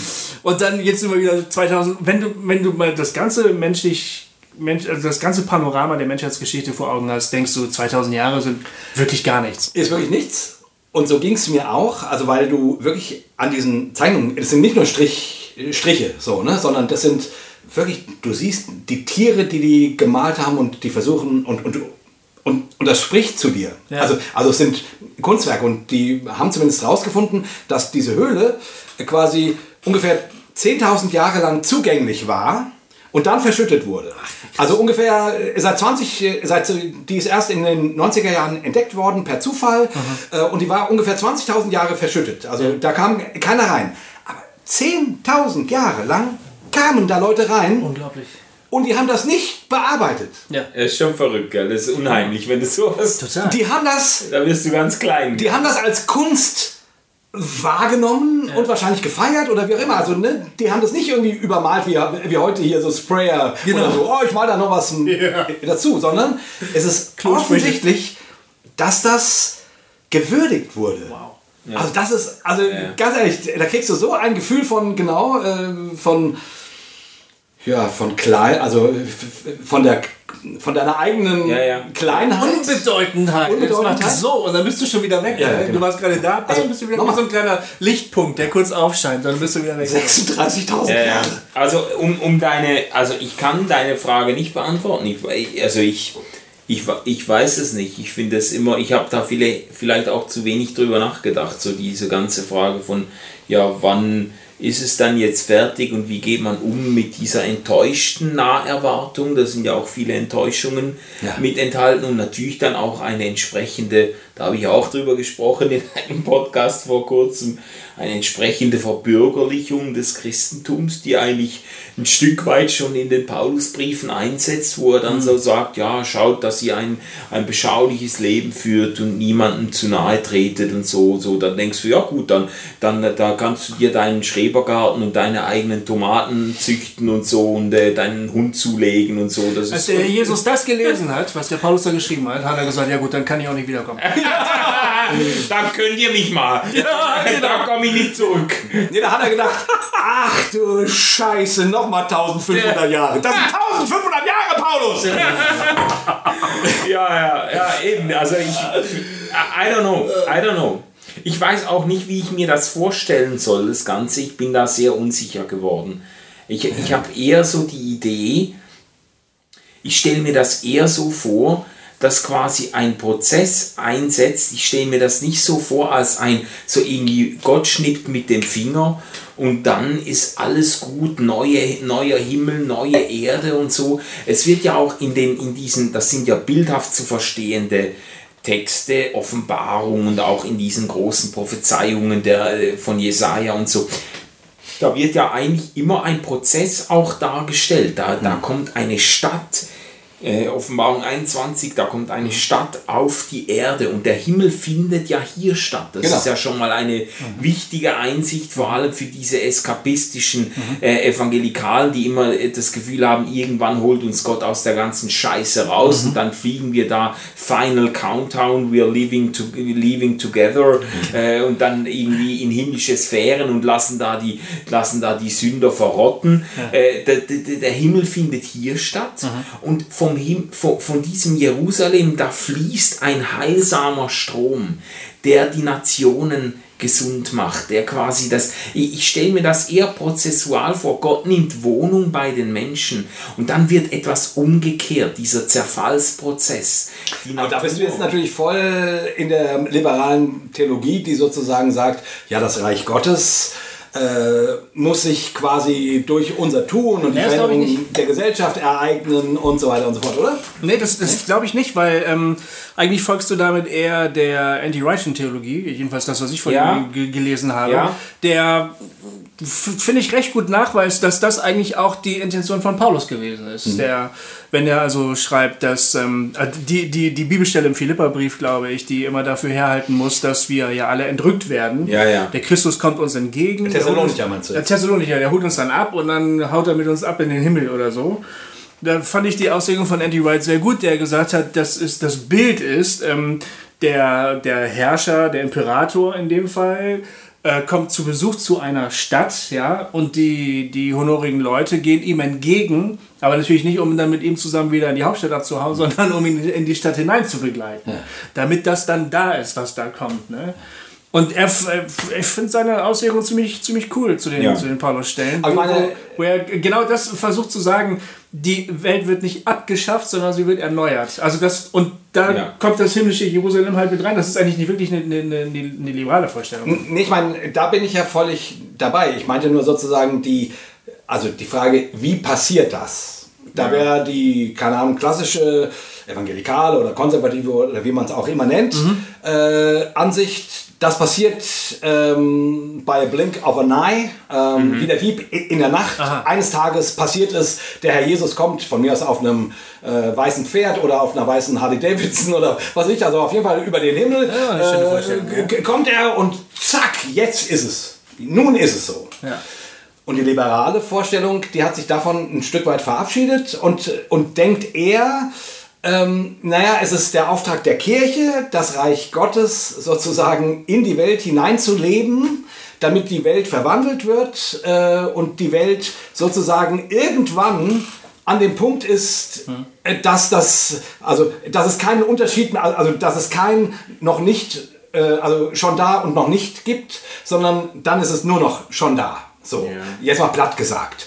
Und das, was du gerade gesagt hast, erinnerte mich eben eher an diese ähm, liberale Vorstellung, die natürlich viel weltlicher ist, also die sozusagen nicht darauf setzt, Gott wird eines Tages den Bums machen, sondern sagt, lieber Christ, lieber du, wir haben die Aufgabe, äh, das Reich Gottes hier zu leben und die Welt umzugestalten, damit Aber die Kirche ist nicht das himmlische Jerusalem. Ja, also, Nee, nee, klar. Also- wäre da auch, also ich, ich, ich verstehe jetzt, was du gemeint hast damit.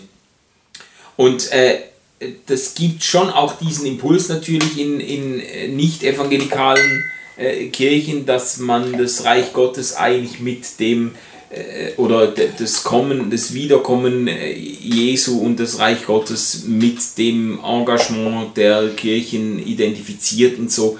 Äh, Da, ich bin ein bisschen zu pessimistisch für das. Ich, hab, Ich ich weiß nicht, wie ich mir das denken soll, weil ich eben die ganze Entrückungsscheiße und so, die kaufe ich schon lange nicht mehr. Das ist eine Erfindung des 18. Jahrhunderts. Das, Da sollten wir uns endlich von verabschieden. Das hat nur Schaden äh, angerichtet. Das, ist, das hat äh, Gener- Generationen traumatisiert, die Angst haben, nicht dabei zu sein. Das hat einen Eskapismus gefördert, der, der bis hin zur, äh, zur äh, Klima, äh, Klima äh, Verleugnung und weiß nicht was führt. Also das ist eine, das ist eine Vollkatastrophe in jeder Hinsicht. Also die Lehre, die kannst du, äh, die kannst du ersatzlos äh, einrollen und rauchen. Also das ist echt, das ist, das ist, aber eben. Amen dazu, Bruder. Ja, also, aber ich, ich denke mir das nicht mehr so, aber ich denke mir das schon irgendwie, denke ich es mir schon als einen Punkt, an dem Gottes Gegenwart irgendwo in einer Art und Weise erscheint, die Dinge umkehrt, weil im Moment, das sehe ich jetzt noch nicht. Ich habe eher, mein Pessimismus würde eigentlich ausreichen zu sagen, wir werden die Menschheit vor, wir werden die Menschheit, ähm, wie sagt man dem, vor die Wand fahren. Aber es gibt Stimmen, die dem wirklich vehement widersprechen und sagen, äh, im Vergleich zu vorigen Epochen der Menschheitsgeschichte stehen wir besser da Ja. inzwischen. Steven Pinker. Ja, Ja. und es hat sich eben sehr, sehr vieles auch zum Positiven geändert. Und Ja. da, da muss ich auch sagen, Schön, ja, das. da muss ich auch sagen, dass vieles, was so wir vielleicht auch im, im christlichen Denken verorten würden, was Jesus vielleicht auch neu angestoßen hat, äh, was wir heute säkularisiert eben dann mehr sehen als Menschenrechte, Naturrechte oder keine Ahnung, eben vernunftgeleitete Entscheidungen, die eben gut sind für alle und so. Die hat es vor gewissen Zeiten einfach so nicht gegeben. Ja, ja. Da, da setzt sich ein Denken durch. Das ist nicht alles gut natürlich und, und man darf da auch nicht zu blauäugig sein, bin ich auch nicht, aber das ist ein, das ist ein gesteigertes, äh, eine gesteigerte Sensibilität für Ungerechtigkeit gibt zum Beispiel. Ja, ja. Das ist, dass, dass der Aufschrei größer ist, wenn, dass Sklaverei, die es zwar immer noch gibt und wie unser Freund Daniel Rentschler auch äh, vehement ähm, sagen würde, ähm, in einem viel größeren Maß gibt als jemals, es Ja. natürlich auch viel mehr Menschen gibt, aber dass sie überall illegal ist. Also dass es, Ja. also dass die Ansicht, Sklaverei ist richtig, die es vor, keine Ahnung, 400 Jahren noch gab, ja. die, diese Ansicht gibt es nicht mehr. Genau, es gibt ein ganz Als- als- als gesteigertes Beispiel. Problembewusstsein Genau. für viele Dinge. Als Beispiel. Es, äh, Ja, das, wird die, das wird die Zeit zeigen vielleicht. Ja, ne? ja. War wirklich alles so schlimm oder musste man nicht eigentlich sagen, trotz Donald Trump war doch vieles auch recht gut. Ja, also da bin ich jetzt aber auch sehr froh um den, um den Einwand, weil das ist genau die Perspektive, die ich kenne ja äh, die Geschichten und äh, die Perspektive, die geht mir immer mal wieder verloren, weil ich eher so ein bisschen zu äh, Negativszenarien neige. Und das finde ich sehr, sehr hilfreich auch zu sehen und das auch anzuerkennen, äh, die, äh, äh, da hat mir übrigens, wenn, wenn Stefan Hütte das hört, dann, äh, dann äh, merkt er, wie viel ich von unserer äh, Freundschaft halte und wie viel ich von ihm schon gelernt habe. Aber da habe ich mit ihm ausgiebig diskutiert, auch dieses ganze Humanismus-Bashing, Ja. das so in den äh, hochreligiösen Kreisen üblich ist, dass Ja. man so, ja, also du legst deine humanistischen Werte an die Bibel an und so. Und er hat da mal, das hat mir extrem geholfen, Stefan hat da mal gesagt, ja, aber ist nicht der, der, die, diese humanistischen Werte und Menschenrechte und so weiter, ist das nicht ein Ausdruck einer Lerngeschichte, in der der Heilige Geist auch ganz viel Gutes gewirkt Ja, hat und absolut. wo Ja, genau. wir quasi nicht sagen müssen, da wir werden außerbiblische, außergeistliche Maßstäbe angewandt, sondern vielmehr Gott viel größer denken können und sagen, äh, natürlich, man darf und muss da immer Einschränkungen machen und sagen, ja, also äh, glorifizieren wollen wir die Gegenwart auch nicht, aber, äh, aber doch zu sagen, hey, da ist doch eine da ist doch etwas in Gang gekommen mit Reformation, mit Aufklärung, mit ähm, äh, eben die, die Entwicklungen, die du angedeutet hast. Ja. Und da kann man und soll man doch als Christ auch das Wirken Gottes drin erkennen und anerkennen. Ja. Weil, weil der Geist Gott, letztlich bin ich doch überzeugt, dass alles Gute, alles Schöne und alles Gerechte aus dem Impuls des Geistes Gottes hervorgegangen ist. Und da ist es mir jetzt auch völlig latte, ob jetzt ein Künstler oder ein, äh, ein Musiker, ob der äh, Christ ist und ein Bekehrungsgebet gesprochen hat. Ich mache ja einen Podcast zu, zu Netflix-Serien. Ich bin sowas von überzeugt, dass, dass dir Gott auf Netflix, Netflix begegnen kann. Begegnen kann. Und dass es viele Serien gibt, in denen wahrscheinlich kein Beteiligter ein bekennender, hochreligiöser Christ war. Ja. Und wo ich doch sagen würde, die haben was, die haben etwas erfasst von dem, was Liebe bedeutet, was Vergebung bedeutet, was Schönheit bedeutet, mehr als in 100 christlichen Filmen, die man sich reinziehen kann und bei denen es dir doch nur die Zehennägel hochrollt. Also das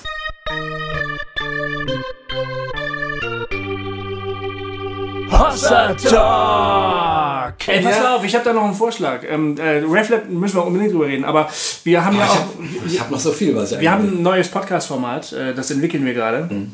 Das heißt Cobains Erben.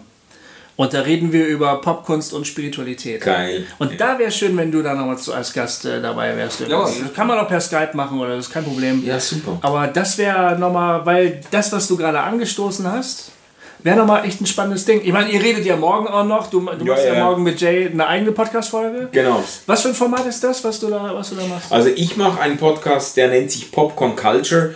Äh, Ich bin ein Serienjunkie geworden, Netflix und Co. Das ist so meine Freizeitbeschäftigung und ich habe die Überzeugung gewonnen, dass sich eben Gott in diesen äh, Formaten entdecken lässt oder auch in einem weiteren Sinne Wahrheit und das Gute und das Schöne und das, was dem Leben förderlich ist.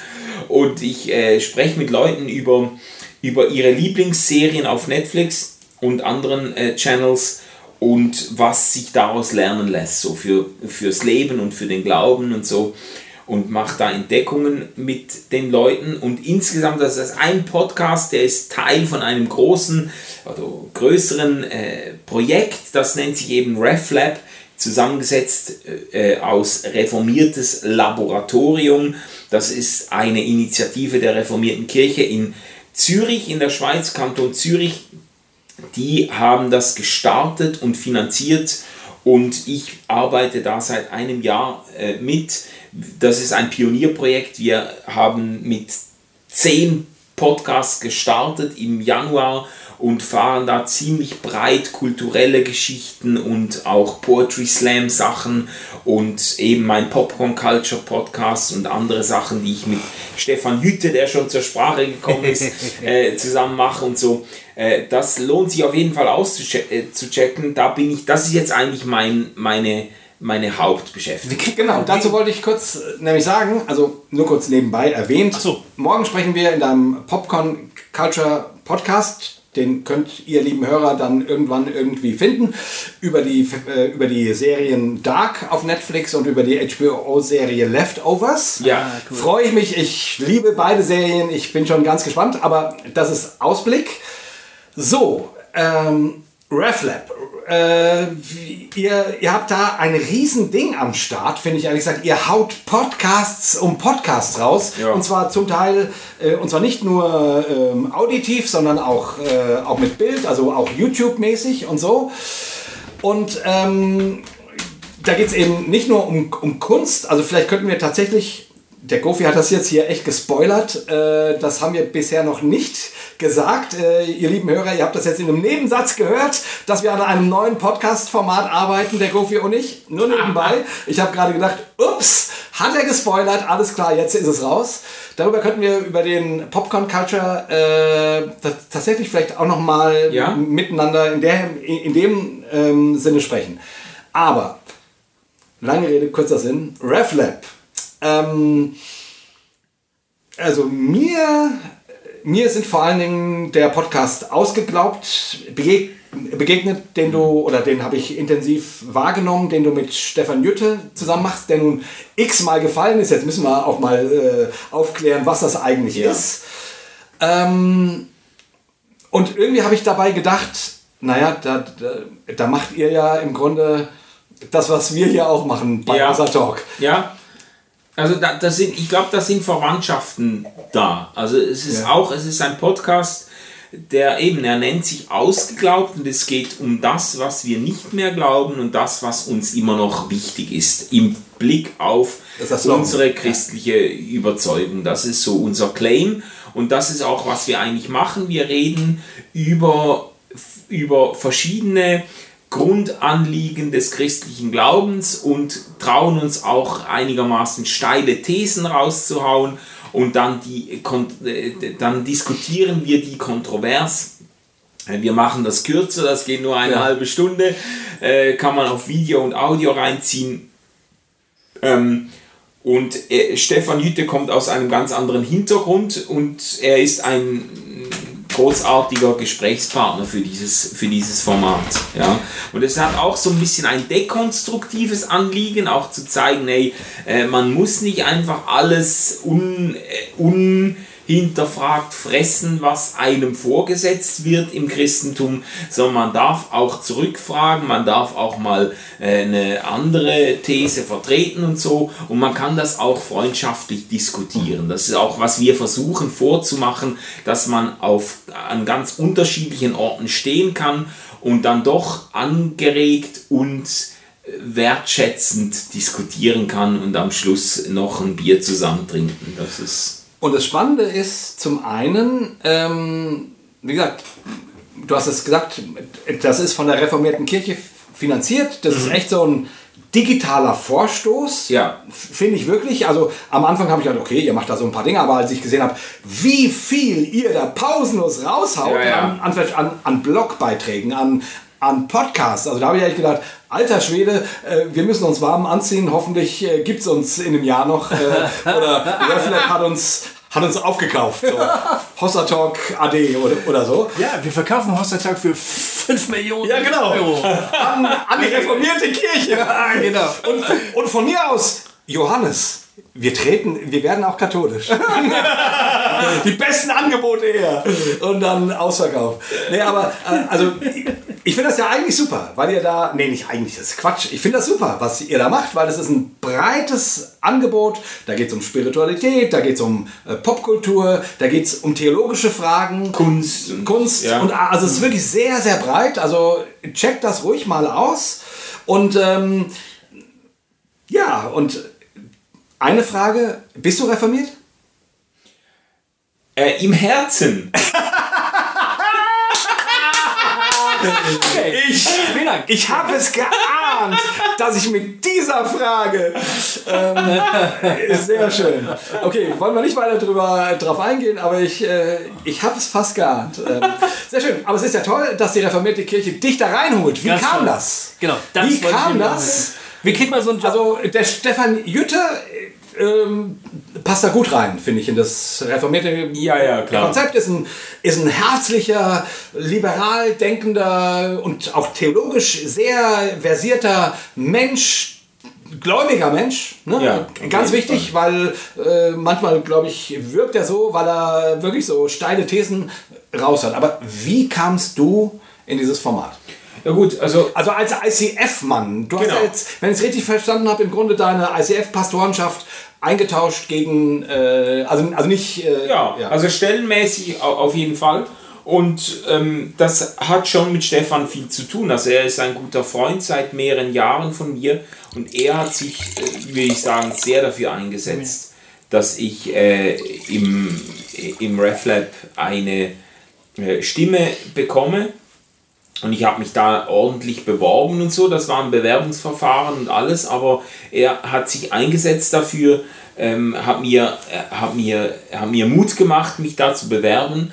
Und ähm, ich, es ist nicht selbstverständlich, dass ich jetzt da gelandet bin mit meinem Hintergrund, weil es gibt ja auch bei den Reformierten äh, ganz äh, zum Teil explizite Vorbehalte gegenüber Evangelikalen und so. Da muss man zuerst mal äh, beweisen, dass man jetzt nicht unbedingt mit dem Bombengürtel am ersten Arbeitstag auftaucht und so. Also das ist, da ist man schon sehr schnell in der Fundamentalisten. Gibt es da diese Bilder, dass die dass Evangelikale mit Bombengürtel irgendwo auftauchen? Nee, aber es ist, also es war natürlich jetzt zugespitzt, aber es ist schon so, es gibt so einen sehr starken anti-evangelikalen, anti-fundamentalistischen Reflex bei vielen Leuten und ich habe das ja immer wieder auch gespürt, auch im universitären Bereich. Das ist auch immer wieder mühsam gewesen, dass man dann zuerst den Leuten eigentlich ein bisschen unter Beweis stellen muss, dass man äh, zu zu, dass man zur, zu Recht zur Spezies Mensch gezählt wird. So, das, äh, Und äh, also ich habe mir ist viel Wohlwollen begegnet bei der reformierten Kirche, muss ich auch sagen, sonst wäre ja die Anstellung nicht, nicht zustande gekommen, gell? das ist klar. Ähm, äh, aber eben, ich, ich, äh, ich bin froh, dass es möglich geworden ist. Und äh, ich fühle mich extrem wohl da. Es war auch ein wichtiger Schritt für mich, irgendwie mal eine, einen Schritt zu tun aus einer bestimmten Bubble heraus, in der ich mich sehr, sehr wohl gefühlt habe und in der ich auch eine gewisse Selbstverständlichkeit erreicht habe, so einen gewissen Stand. Und das war aber auch gut für mich, mal so über den Tellerrand rauszusehen. Ich denke, das war einfach Gottes Weg für dich. Das war Sein- Gottes seine- Plan. Ich sein- konnte sein gar nicht Plan. anders, Ja. das war sein Plan für mich. Da- Genau so war es, ja. Da konnte Satan nicht ein, äh, und auch die Deutsche Bahn konnte da nichts gegen tun. Sondern Gottes Wille kam einfach Amen. zur Halleluja. Aber ich finde, ganz ehrlich, äh, ich finde es auch ein tolles Team. Der Stefan, wirklich noch, noch ein Stück liberaler al- als du und, und trotzdem so ein, Ja. und trotzdem Herzensform. So. Und du eher aus der evangelikalen Ecke kommend, ähm, das ist ein gutes Gesprächsding. Das, das finde ich wirklich Das- toll und das finde ich gut. Das macht dir gut. Ja, und das, also das hat auch wirklich zu tun, auch mit unserer Freundschaft und auch mit dem Vertrauensverhältnis, auch im Team. Also ich liebe die Leute wirklich. Also ich liebe es, mit den Leuten zusammenzuarbeiten. Ich, ich gehe jeden Tag mit äh, Freude ins Office und begegne den Leuten dort. Das ist, äh, das ist ein Geschenk, dass ich das auch, äh, dass ich das auch äh, jetzt äh, außerhalb von ICF, wo ich das auch gehabt habe, dass ich das äh, äh, erleben kann, so mit Leuten zusammenzuarbeiten, wo ich wirklich also total integere und vertrauenswürdige und einfach auch tolle Leute. Wir haben eine, wir haben eine Menge Spaß zusammen und ich glaube, das spürt man den Formaten auch ab. Ein Herzensanliegen, was ich noch gehabt hätte. Ich muss zumindest das Anliegen nennen, worüber ich gerne noch gesprochen Ich weiß, hätte. dein Herz ist noch voll, ja, sag das ganz kurz. Und das wäre genau jetzt sozusagen genau der, der Punkt, wo man dazu übergehen hätte können, wäre, und vielleicht kannst du dazu noch ein Schlusswort sagen. Einfach nur das. Worin, wie siehst du die Zukunft des christlichen Glaubens in der westlichen Welt? Das musst du aber nur in zwei Sätzen ungefähr. Also, Darüber, als wir- das steht hier eigentlich als, als zweiter Punkt auf, auf meiner Liste. Aber- Mal- letztes Mal als- das- ja, ja, aber es ging, äh, also es, es ging halt nicht. Also Leute, als wir uns kurz mal, äh, mal abgesprochen haben, habe ich gesagt, wir könnten ja eigentlich darüber reden, genau. Ey, ob sich das als Schlusswort eignet, kann ich nicht sagen. Aber ich, ich würde ich würd behaupten, wir stehen vor äh, großen Chancen und auch vor ganz, ganz massiven und lebensbedrohlichen Herausforderungen. Also was äh, Kirche betrifft, was äh, Mitgliedschaftsverständnis betrifft, was Commitment betrifft. Äh, wir müssen Dinge komplett neu stricken und äh, Wertesysteme auf den Kopf stellen und ob traditionelle Kirchen und Freikirchen, Beteiligungskirchen dieser Herausforderung gewachsen sind, Und- das wird sich zeigen. Und digitale Kirchen? Ja, Wahrscheinlich auch. ja, also es ist wirklich eine, es, es gibt große Chancen, große Offenheiten in einer digitalen äh, Welt, Menschen zu erreichen, mit Leuten in Kontakt zu, zu kommen, äh, Inhalte weit über Bubble-Grenzen und Tellerränder hinaus zu äh, portieren. Aber es gibt auch massive Herausforderungen im Blick auf, wer stellt die Ressourcen, wer räumt am Schluss auf und putzt den Raum und so weiter. Äh, das, also da, da ich komme gern nochmal in einem Jahr und dann könnte man da- das vertiefen. Das sind für Kirchen wie ICF, Freikirchen, Hochinitiative, Pionierkirchen und für traditionelle Volkskirchen sind das, glaube ich, äh, match entscheidende Fragen, die weitgehend ungeklärt sind. Ja. Ja. Vielen Dank für das Schlusswort. Ja. wir können jetzt noch eine weitere Folge äh, anhängen, aber ähm, das können wir leider nicht. Nee, das können wir Nee, nicht. nee, nee. Das Ist aber alles gut. Und schuld ist die Deutsche Bahn. Das- oder der Satan oder Gott. Ja, oder? Wer weiß. Oder, oder, ja, genau. Ähm, haltet Ausschau nach der Folge, die Manuel mit äh, Jay zusammen äh, aufnehmen wird für das reflab.ch ist das, ne? Oder? Ja. Die, die Seite reflab.ch. Ja. Checkt das mal. Ähm, ansonsten haben wir wirklich genug geredet. Ja, ja, äh, genießt euer Leben, Freunde. Wir verabschieden uns mit einem dreifachen Hossa! Hossa! Hossa! Die Saison ist wieder eröffnet. Wir Jawohl! melden uns in zwei Wochen wieder. Wir sind wieder da! Ach du liebe Güte, liebe Freundinnen und Freunde von Hossa Talk, als wäre das noch nicht genug gewesen, haben wir doch tatsächlich noch eine Ansage vergessen, die ich jetzt noch ganz schnell nachreiche. Es gibt wunderbare neue Produkte in unserem Hossa Shop. Wenn ihr auf hossa-talk.de geht, dann findet ihr die Seite Hossa Shop. Und da gibt es gerade ganz tolle Sachen zu kaufen, die in den nächsten Wochen ähm, immer weiter sozusagen also äh, angereichert werden. Unsere Grafikerin Lena hat da fantastische neue Motive entwickelt, ähm, bei denen wir, also Jay und ich, stellenweise sogar richtig gut aussehen. Es gibt da ähm, Gesichtsmasken und Hoodies und T-Shirts und so weiter und so fort. Schaut einfach mal vorbei. In den nächsten Wochen posten wir auf äh, Facebook und Konsorten immer wieder mal, was es Neuestes zu entdecken gibt. Ähm, Entschuldigung, äh, jetzt aber wirklich, also jetzt aber, jetzt sind wir wirklich richtig raus. Hossa, hossa, hossa.